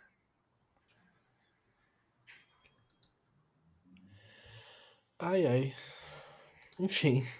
E aí, logo depois que eles dão esse beijinho e tem esse momento intenso, um vampiro brota, ataca o Angel, eles começam a brigar. Porque os vampiros saíram lá do esconderijo do Spectre de Ursula e descobriram magicamente que eles estavam nas docas e foram atrás para roubar o, o braço do, do juiz. É, é, aí que eu falo que eu fiquei confuso. Por que, que a Jenny não fez nada? tipo, não saiu do carro e tentou ajudar. Mas o que, que ela ia fazer? Ah, sei lá, tá com uma pedra na cabeça deles. Atropela, vai com o carro, vai pra cima, sabe? A Buffy Angel tem superpoderes. Ela, tipo, mesmo que ela seja, tipo, meio bruxinha, ela, é, ela tem medo. Ah, mas ela tem um carro também. Ah, mas é que, tipo, ela é técnica, como é que ela, como é que é dito nos primeiros, ela é tecnopagã, então tipo, a, a, ela tem esse poder de bruxal, mas ela é muito mais tecnológico. Ok, que ela tem um carro ali no momento. Mas sei lá, saber, ela ainda é muito mais, ela tá muito mais do lado humano e tipo propensa a ficar mais assustada e não reagir do que do lado mágico, pelo menos nesse ponto da história. Eu interpretei assim, pelo menos, sabe? Que, tipo, não tinha muito o que ela fazer. Isso de Tecnopagan meio que cai por terra nesse episódio, né? É, mas tipo, mas é que eu acho que nesse episódio é meio irrelevante. Vai, vai ainda ser relevante nos próximos, assim, isso ainda vai ser uma questão. Mas, tipo, mas eu acho que é isso, eu acho que, e assim, a gente sabe que, bem ou mal, a Jenny ainda tá meio traumatizada do que rolou com ela de ser, tipo, possuída lá pelo demônio do Giles. Eu entendo, eu entendo, tipo, eu concordo que ela podia ter usado o carro, por exemplo, mas eu entendo ela ficar com medo. Tipo, ela é vulnerável a esses vampiros de um jeito que a Buffy e o Angel não são. E, tipo, poderia acabar atrapalhando, sabe? Porque justamente por ela ser vulnerável, poderiam acabar pegando e usando ela, machucando ela, ou usando ela de isca para conseguirem fugir com, com aquela caixa. De qualquer maneira, pega uma caixa, sabe? Então, eu acho que ela acabaria atrapalhando mais se ela tentasse ajudar. E, sabe, menos uh, mais ajuda que menos atrapalha. Eu acho que foi bem nessa vibe. Mas é, e aí, aí depois disso o pessoal volta pra biblioteca. Tipo, bom, acabou festa, acabou a despedida, acabou tudo, vamos impedir o fim do mundo. Sim, mas só, rapidinho lá. É, basicamente no final, a, os vampiros da Drusilla conseguem levar o, a caixa com o braço. Porque eles derrubam a, a Buffy na água. Ela meio que fica desacordada e o Angel se desespera e pula atrás dela em vez de ir atrás da caixa. Tipo, entendível. Mas sei lá, a Jenny poderia ter pulado na água e o Angel ia atrás, que ele tá tentando arrumar defeito, mas tudo bem. E aí é isso, essa parte que, que a Sofia começou a falar, de que eles voltam para a biblioteca para continuar a pesquisa sobre a Drusilla e como parar o, o juiz. E aí a Buffy já chega, né, tipo, mudando de roupa. E o Angel fica para trás e tal, e eu fico meio assim com o quanto o Zender é chato. Ah, é. É este o momento em que ele é babaca, gratuitamente. Tipo, cara, sabe? Aí por que, que vocês mudaram de roupa? Porque a gente quis. Que é, que tipo, a Buffy fala que eles precisaram se trocar porque eles ficaram molhados. E aí, tipo, em vez de perguntar, ah, tá tudo bem, aconteceu alguma coisa, ele começa a fazer alguma piada de tio sobre como. Insinuações sexuais hum... em cima hum. disso. Hum, olhados, é? Ah, se fuder. É, eu concordo que eu acho escroto. E. Mas eu gosto que, tipo, nessa cena é... começa uma discussão. É, tipo, ele faz comentário escroto, mas ele também faz, tipo. Ele faz uma piada contra a Cordelia. É nessa cena? É, né? Que ele fala, tipo. Ah, esse bicho não só, tipo. É, o negócio é que é, se vai uma pessoa, tipo, sei que ele come a alma, só que, tipo, se é, se é o mal puro, ele não consegue. Vamos mandar Cordelia conversar com ele e tal. E aí eu gosto que, tipo, eu também, eu também ri, e eu ri mais ainda que, tipo, ele fala isso, todo mundo ignora completamente. Aí a cena continua e a Willow faz uma piada tosca, e aí todo mundo olha pra ela com uma cara, tipo, quê? E a Willow fica, tipo, que, que foi? Só o Zender pode fazer piada burra agora, eu não posso também. Pelo direito de ser tosca de vez em quando. Exatamente, ela fica tipo, a gente fica aguentando esse imbecil fazendo piada burra o dia inteiro. Me deixa fazer uma piada burra, por favor. Mas enfim, só que, tipo, não é só. Assim, não. Eu concordo que o Zender é escroto ficando fazendo essas insinuações. Mas não é só o Zender que tá nessa. A Willow também tá meio, tipo, hum, com a Buffy e o Angel, porque, tipo, eles estão nessa de pesquisar e a Buffy pega no sono. E aí o Angel fala, tipo, não vamos acordar ela, ela tava dormindo muito mal. E aí a Willow e o Zender ficam, tipo, hum, como é que você sabe? Hum. E o Angel, tipo, ela tá tendo pesadelos. Vocês já sabem. De... Vocês sabem que ela tá dormindo muito mal.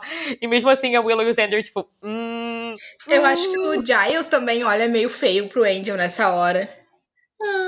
Agora começa todas as, as, espe as especulações sobre a vida sexual da Buffy, coitada. Que bosta que deve ser, né? Porque aí, quando chega no próximo episódio, todo mundo sabe o que aconteceu, o que não aconteceu. Meu Deus, que trauma! Ai, que ótimo! o que acontece nesse episódio no episódio seguinte explica muito bem no nível do personagem da Buffy por que ela fica mal resolvida com o sexo para o resto da vida inteira. Mas como não ficar, cara? Eles transam e o cara, tipo, foi tão bom que o cara perde a alma. Só que, tipo, foi bom, mas daí é ruim porque ele perde. Ai, é, é complexo.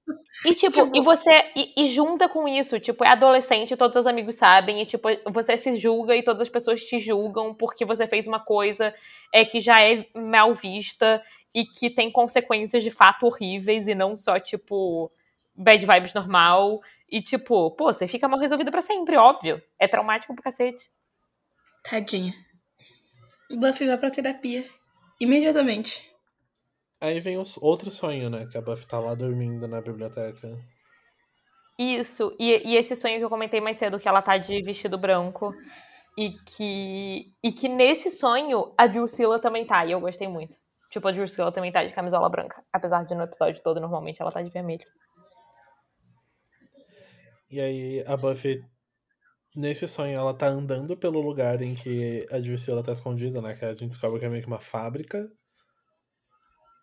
E ela vê a decoração da festa e o restante das caixas com as outras partes do juiz juntas. E ela começa meio que a analisar o lugar, assim, tentando reconhecer. Até que, tipo, a Drusilla aparece e ela tá novamente com o Angel refém. E ela faz menção de que vai cortar o pescoço do, do Angel, e aí nesse momento ela. A Buffy grita e acorda, chamando pelo Angel. E ele tá tipo do lado dela. Falando, não, calma, vai ficar tudo bem. Não vai ficar nada bem, vai dar tudo errado. E aí a gente vai pra festa de fato, né, dos vampiros. Tipo, aqui a Buffy tava sonhando. Que é... essa festa é muito cafona. É muito, mas é mais animado do que a festa de aniversário da Buffy, vou dizer. O que não é mais animado que a festa de aniversário da Buffy, não? O aniversário da Buffy é completamente aquele meme, essa festa virou um enterro. E aí, a vantagem da festa dos vampiros é que ela, por ser de vampiros, ela já é essencialmente um enterro, né? E aí, e aí é o contrário, é tipo, esse enterro virou uma festa. Enfim, então é cafona, eu concordo, mas é mais animada. É só isso. Aí, o, Spike, né, presenteia a Drusilla com. É engraçado, tipo, a gente tava falando justamente que é uma, uma festa que, da Drusilla que, ao contrário da festa da Buffy, tá muito animada. E que rola muito. Igual a gente tava falando lá antes, no começo desse episódio, esses paralelos entre elas. E que, pensando agora naquela teoria que a Sofia trouxe, tipo. Uau! Sim, porque, tipo, esse paralelo vai continuar por um tempo nessa temporada, então. É interessante. E de certas formas é um paralelo que vai continuar até o fim da série, tipo, é, por causa da relação da Buffy com o Angel e com o Spike. A Drew é essa personagem da vida do Angel é, e também da do Spike, né? Então, tipo, é uma presença com a qual a Buffy tá meio sempre em comparação, é, de formas, tipo, mais ativas na série ou mais, tipo, no fundo, assim.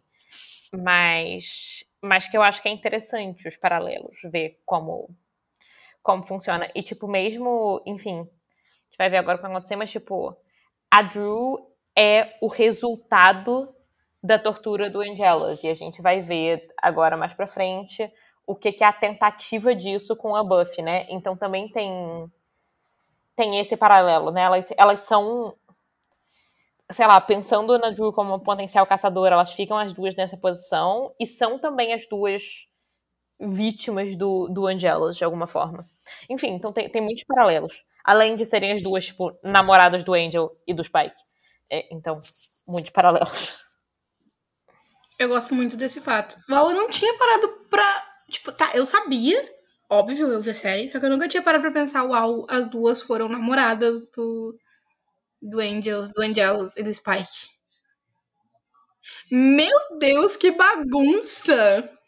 Gente, Buffy é um grande arreboceteio. O paralelo só ficaria melhor para minha alegria pessoal se rolasse o trisal Buffy, Angel e Spike, que é o que eu gostaria que acontecesse. Como rola o trisal Buffy, é, não, Buffy não, Angel, Spike e Drew. Então, mas tudo bem. Eu tô muito feliz já que a gente vai ter agora Angela, Spike e Drew, que vão me deixar muito feliz. Eu gosto muito dos três juntos, então... Sim, eu tô muito empolgada de ver os três juntos, até por causa das diferenças entre... Que agora, quando o Angel fica mal, a gente consegue ver mais do Spike também. Porque... Uhum, sim. A gente vê os dois em paralelo, é muito bom. Dos dois. Sim. Muito bom. Eu, tudo que eu posso falar que eu gosto de ver o Spike, eu falo que é isso. É pra isso que eu tô aqui. pois é. Enfim, mas aí tá lá, né? Essa festa, comparação, essa festa mais animada e a Drusilla ganhando presentes e montando o bicho azul lá dela.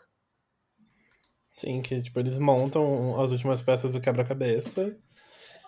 E aí o caixão abre e sai aquela criatura azul com chifres e.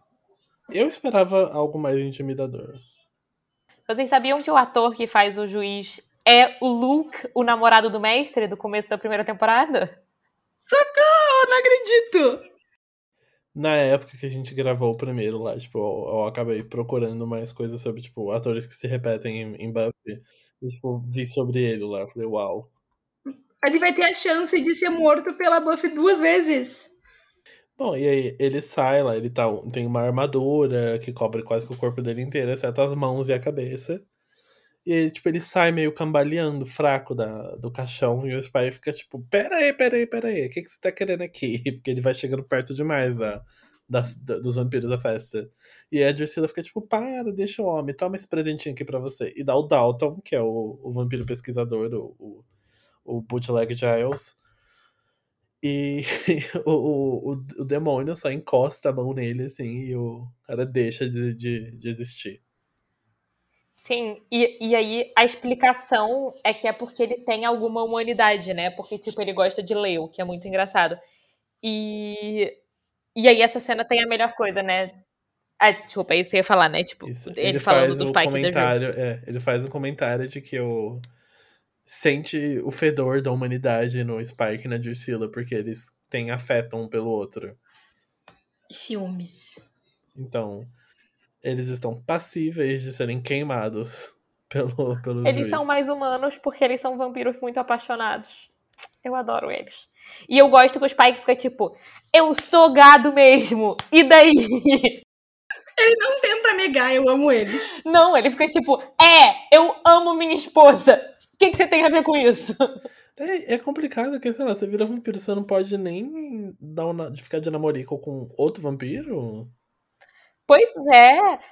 Se você quer ser, tipo, entendeu? O mais malvadão de todo, não pode. E, tipo, o que eu gosto, no entanto, além do. ainda mais nessa cena, é que ele faz isso com, tipo, Spike e a mas ele vê isso no Dalton também, então não fica também essa trope de que, tipo, amor romântico te torna mais humano e não ter amor romântico te torna menos humano. É só, tipo, um dos tipos de relação com, tipo, a vida e a humanidade que se torna mais ou menos humano. Então eu gostei, porque eu acho que, tipo, se não tivesse sido Dalton também contar como isso, caía num pouco. Hum, mas como como, tipo, a gente vê que, tipo, o Dalton também é, tipo, um vampiro que não é suficientemente malvado e sem emoção, porque ele é conectado com, enfim, com uma coisa que é vista como humana, né, que é a, a literatura, e, e, e, eu acho que é num campo mais geral, né, tipo, a ideia da arte e tal, tipo, você está conectado a um tipo de emoção e de humanidade, é, eu acho legal essa, essa ideia de que tem, tipo, essas proximidades da humanidade que, que te tornam menos puro como vampiro, né? Tipo, menos puro na maldade. Mas deve ser muito ruim a ideia do vampiro puro, pensando assim, porque, tipo, você não pode ser próximo de outros vampiros, aparentemente, tipo, você não pode ter nenhum tipo de uh, afeto, proximidade de afeto, qualquer tipo, e aí você não pode ter, tipo, prazer em artes, e, tipo, você só existe sendo ruim ao mesmo tempo que eu lembro quem é que, tipo, vai ser super aprovado por esse demônio em breve, eu fico, tipo, ok, interessante. É complexo, é complexo. E eu acho que, eu acho que quando, quando falar isso que você tá falando, a gente pode voltar a analisar isso de novo, porque eu acho que tem, tem questões aí. Mas, mas eu gosto, tipo, do, de quais são os tipos de julgamento do juiz, tipo, tanto em relação ao Dalton quanto em relação ao Spike e Drew, assim. É, porque essa coisa do amor do Spike e da Rue vai ter. Enfim, vai ter muita. É, o Spike ser ou não capaz de amar é uma questão que, tipo, vai ser muito recorrente temática ao longo da série. Tem uma cena que. Pior que agora eu não lembro se já foi quando é que é. Quando é que é essa cena? Eu tô pensando, não, eu acho que é só na quinta temporada, eu acho que é só em Crush. É, mas que é que a Buffy fala alguma coisa, tipo, pro, pro Spike e pra Drew. E, tipo, ah, você, vocês são vampiros, vocês não sabem amar. E a Drew fala, tipo, ah, a gente ama muito bem, só não sabiamente. E e eu amo, eu amo muito, me marca muito, depois eu vou achar, mas eu tenho quase certeza que é na quinta temporada em Crush. Então, depois eu acho para pegar para vocês. Mas é, é, essa ideia, tipo, das emoções, das sensações, das proximidades da humanidade que, tipo, o Spike e a Drusilla têm, vai ser temático, vai ser super temático no final dessa temporada, inclusive. É, tem um diálogo do Spike com a Buffy no final da segunda temporada que passa por aí, que é tipo o Spike falando sobre como ele gosta de viver Tipo, ele gosta do mundo, ele gosta, tipo, ele tem prazeres no mundo e que ele não quer o fim do mundo, na real. E então eu acho interessante, eu acho que tipo começa com essa coisa do juiz, começa a abrir esses caminhos todos para tipo explorar um pouco o que que significa a humanidade dos vampiros e o que que é a alma e o que que não é e etc, etc, etc. Pois é. É o que a gente disse no início, né? Esse episódio ele dá uma virada para discutir novos temas e leva a série para um outro nível de discussões. Está chegando perto de um momento muito intenso desse episódio. Então eu vou dar uma, uma aceleradona. Tudo bem? Sim, vamos lá.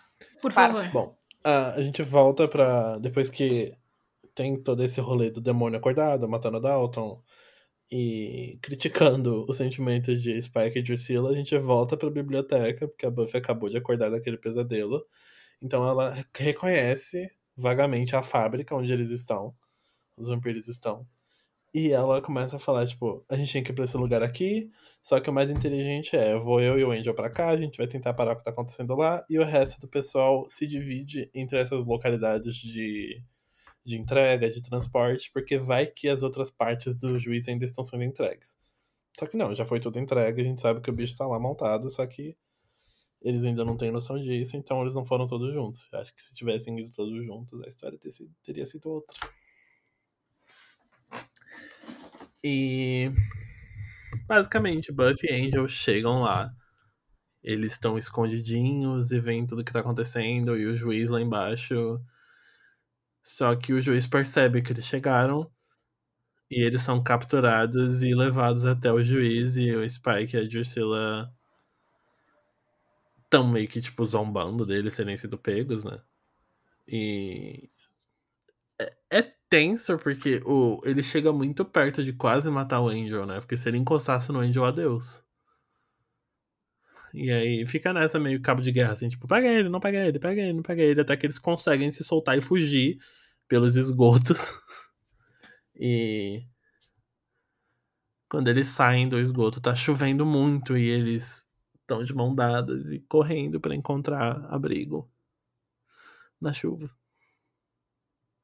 Sabe, já não bastava ter caído no mar. Agora eles tomam banho de chuva depois de quase terem morrido. Pois é, esse episódio periga dar uma pneumonia na Buffy. Verdade, né? Porque, sabe, é mar, é esgoto, é chuva. É, se ela não fosse caçadora, dava uma pneumonia.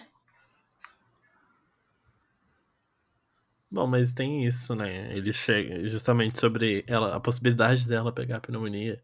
Quando eles chegam no, no apartamento do Angel para que eles estão fugindo ainda, ela tá lá tremendo.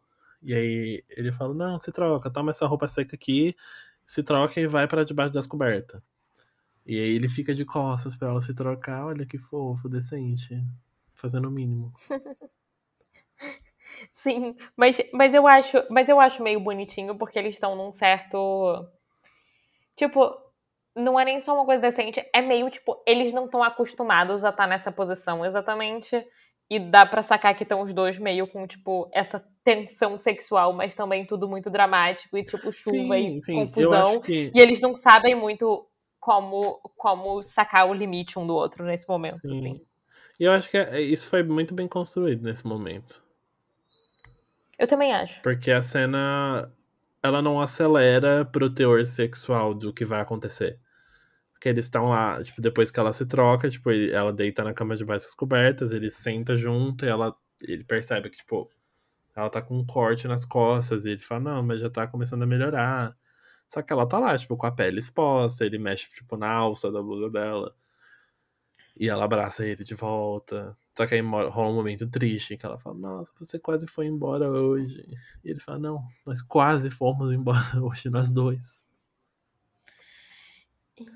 Eu acho, eu gosto, tipo, eu acho a direção dessa cena muito boa e eu acho aquilo que eu comentei da direção naquela cena no começo, em que eles se encontram, que, tipo, é super íntima e fica bem nesse espaço, nesse espaço em que só existem eles e essa relação e, tipo, desconectado do resto do mundo. Eu acho que, tipo, repete nessa cena e eu acho genuinamente muito boa e bem feita, porque eu acho que foca muito na intimidade dos dois sem ser é, isso que você falou, sem, tipo, apressar pro te- teor sexual, não vira, tipo, uh, agora tá muito sexy, nem nada do tipo. É, é bem, tipo, focado nessa relação dos dois e nessa proximidade e neles estarem ali juntos num momento muito vulnerável, assim. Sim. E é um, um momento da série em que, teoricamente, eles estão num lugar melhor dos sentimentos que eles sentem um pelo outro, porque até então tinha todo o conflito da Buffy, tipo, eu sou uma caça-vampiros e eu tô apaixonado por um vampiro. Só que aí nos últimos episódios a gente vê ela um pouco mais confortável com isso. E aí tem esse paralelo, porque logo em seguida que eles estão confessando o que eles sentiram naquela noite, o Angel fala, tipo, eu te amo, Buffy, eu tento não te amar, mas eu não consigo parar. E ele se abre sobre esse sentimento pra ela antes dela, porque logo em seguida ela, tipo, fala, não, só me beija. Então, tem, tem isso, sabe? Tipo, ela demonstra o sentimento dela, basicamente permitindo ficar confortável se apaixonando por vampiro. E ele demonstra se abrindo o suficiente pra falar sobre, sabe? Ai, ai. Sim, sim. E, eu- e eu acho ótimo, porque eu acho super, tipo, coerente com eles como personagem. E, e, e com a evolução deles e tudo. Eu- enfim, eu, eu acho genuinamente muito bem construída bem feita a chegada nesse momento deles, assim, emocional. Bom, e aí a gente já sabe o que acontece, né? É, aí eles começam a se pegar. E eu vou fazer meu único, meu único comentário crítico é, tipo, negativo essa cena. Porque de resto, eu acho os beijos deles ótimos, acho tudo. É que a Buffy fez um corte nas costas. O Angel, que é o namorado vampiro dela, vai lá olhar. E não rola nem, tipo, uma lambidinha sexy, entendeu? No sangue. O Spike e a Drusilla estavam lá mostrando pra gente como se faz, entendeu? E, e nem isso, entendeu? Passa um dedinho e fala, ah, já tá bom. E eu fico tipo, pô, Angel, dá uma, dá uma lambida aí. Enfim, foi só isso, meu único comentário negativo. É, mas eu acho que, tipo, podia deixar a Buffy desconfortável, sei lá. Eu fiquei pensando muito, tipo, real nisso, de que. Não ia ativar a cara de vampiro? Eu não tenho nada contra transar com a cara de vampiro. Eu também não tenho nada contra. E até onde a gente sabe, é.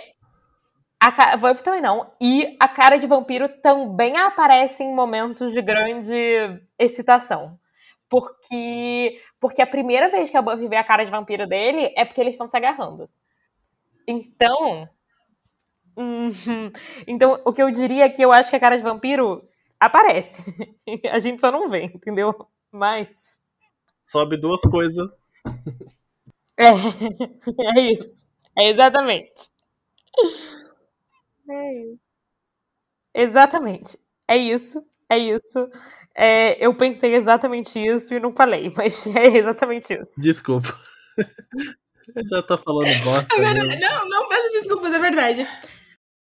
É, basicamente, eles transam, né? Aqueles que tentam voltar ao assunto.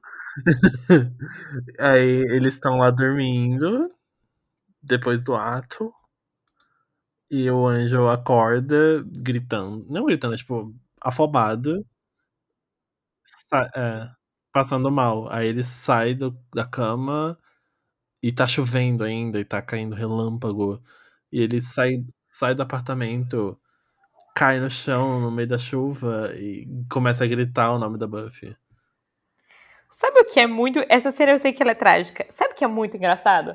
É que ele sai da cama pelado, ele nitidamente tá, tipo, muito mal e nervoso, e ele se veste inteiro para sair. Não é que ele, tipo, bota uma roupinha para não sair na rua pelado, o que, tipo, honestamente, ele não precisa por razões de saúde, porque ele é um vampiro. E, tipo, ele não necessariamente teria o estado de espírito fazer isso, mas ele se veste inteiro, ele bota calça, camisa, sapato, casaco, tipo, ele veste um look inteiro.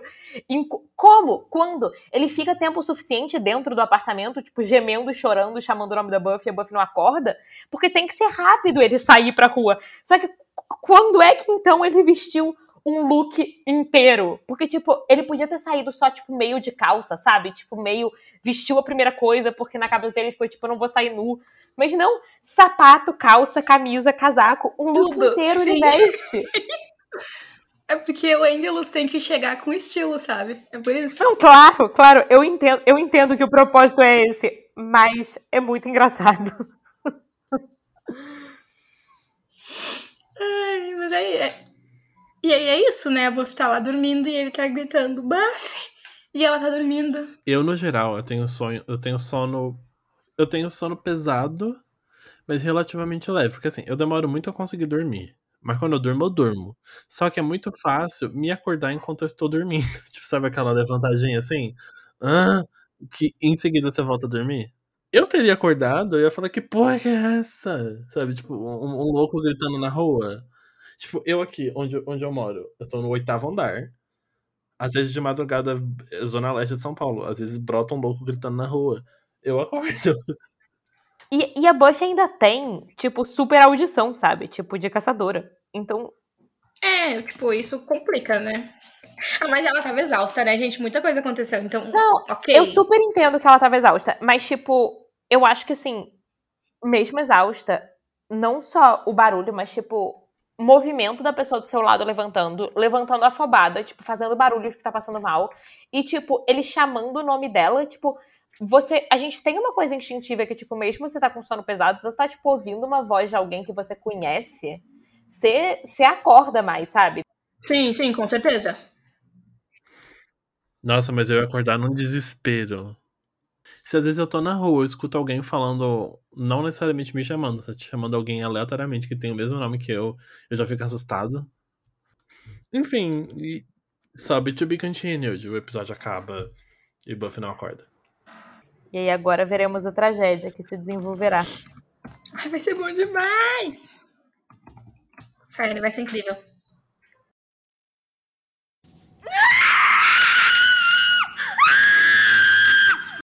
E lixo da semana.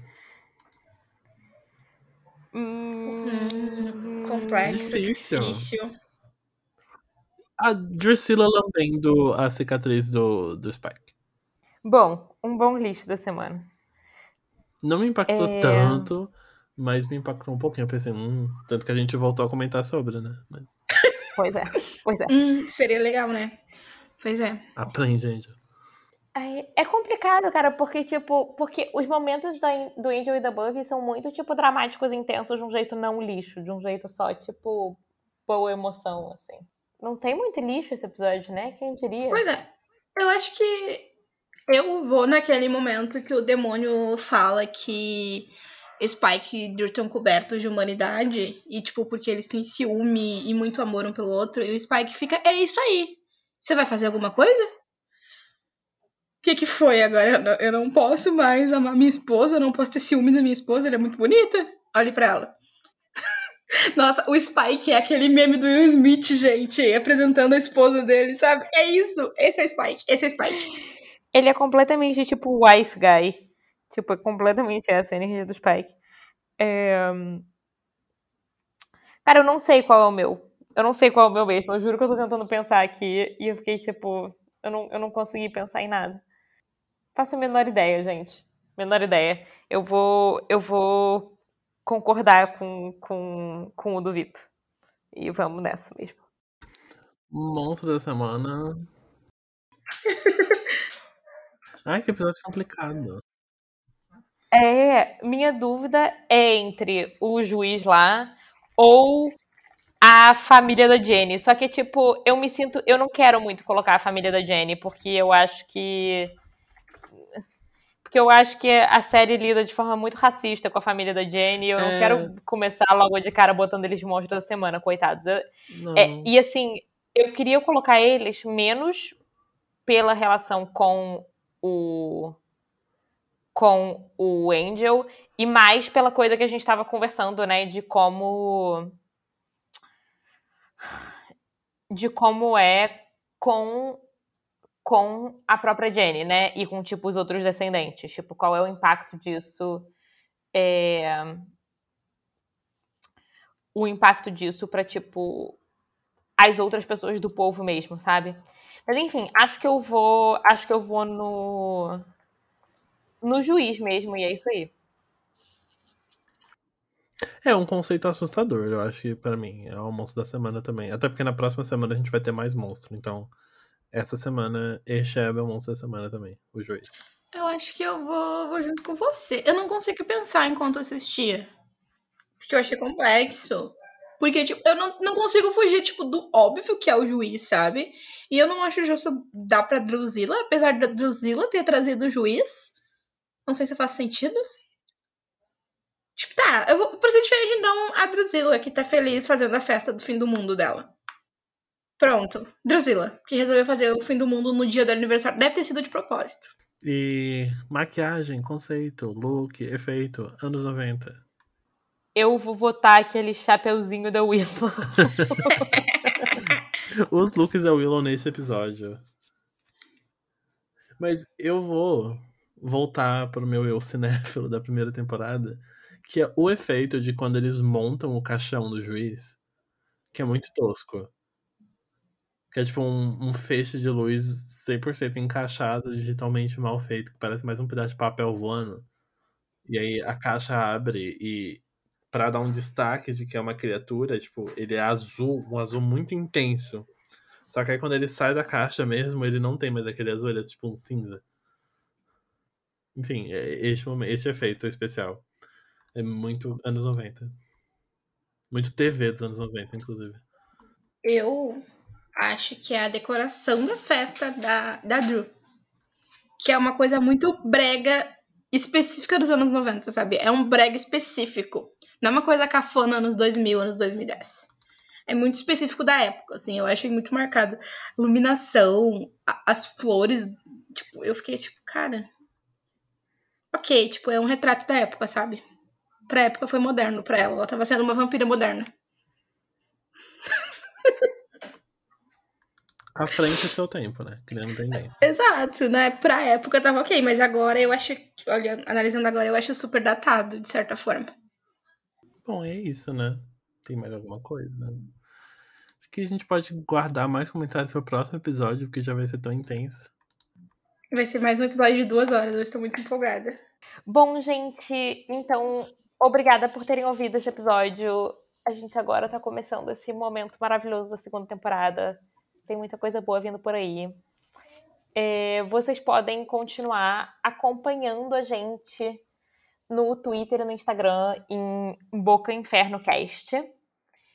E como o Vitor falou no começo do episódio, lembrando que agora Buffy está disponível em serviço de streaming mais fácil, que é aquele Star Plus, é, sei lá o que, frescura da Disney. Então, vocês podem convencer seus amigos a assistir e começar a ouvir o Boca do Inferno. É... Além disso tudo, vocês podem me seguir no Twitter em Sofia Soter e dar uma olhada no meu site sofiasoter.com para ver, sei lá, né, o que eu tenho para falar sobre a vida, etc e tal. Divulga seu conto, Sofia. Divulgue novamente, porque agora ele está realmente entre nós. Ok, então, como eu falei no último episódio, que se vocês ouviram, vocês ouviram, se não, vocês, vocês vão ouvir agora, é, acabou de sair o meu conto Festa Infernal, que tinha sido lançado numa coletânea, mas acabou de ser relançado individualmente, com uma capa lindíssima, inclusive com o design do Vitor. Tá disponível em todos os vendedores de e-book por R$ 2,99 e é um conto de terror, thriller, slasher adolescente. Então, adequado para fãs de Buffy. Gente, valeu por terem ouvido. Espero que vocês tenham gostado do episódio de Buffy e do episódio do Boca do Inferno, tanto quanto eu gostei de assistir e de gravar. Vocês podem me encontrar no Twitter em Quase Escritora, e como a Sofia falou, encontrar o podcast como Boca Inferno Cast. É, Boca Inferno. E é isso, gente. Obrigada por terem ouvido. Estou muito empolgada para retornar daqui duas semanas. E espero que vocês também estejam. Tchau, tchau! E a mim, vocês me encontram em todas as redes sociais como arroba Castrilo. E eu acho que em breve também terei algo sendo lançado. Que eu já estou teasing no Twitter, então não tô dando tantos spoilers assim. Mas está próximo. Talvez no próximo episódio isso já seja disponível. Então, me acompanhe nas redes sociais, acompanhe também as redes sociais do podcast, como a, Sofia e a Gi já reforçaram. E até o próximo episódio.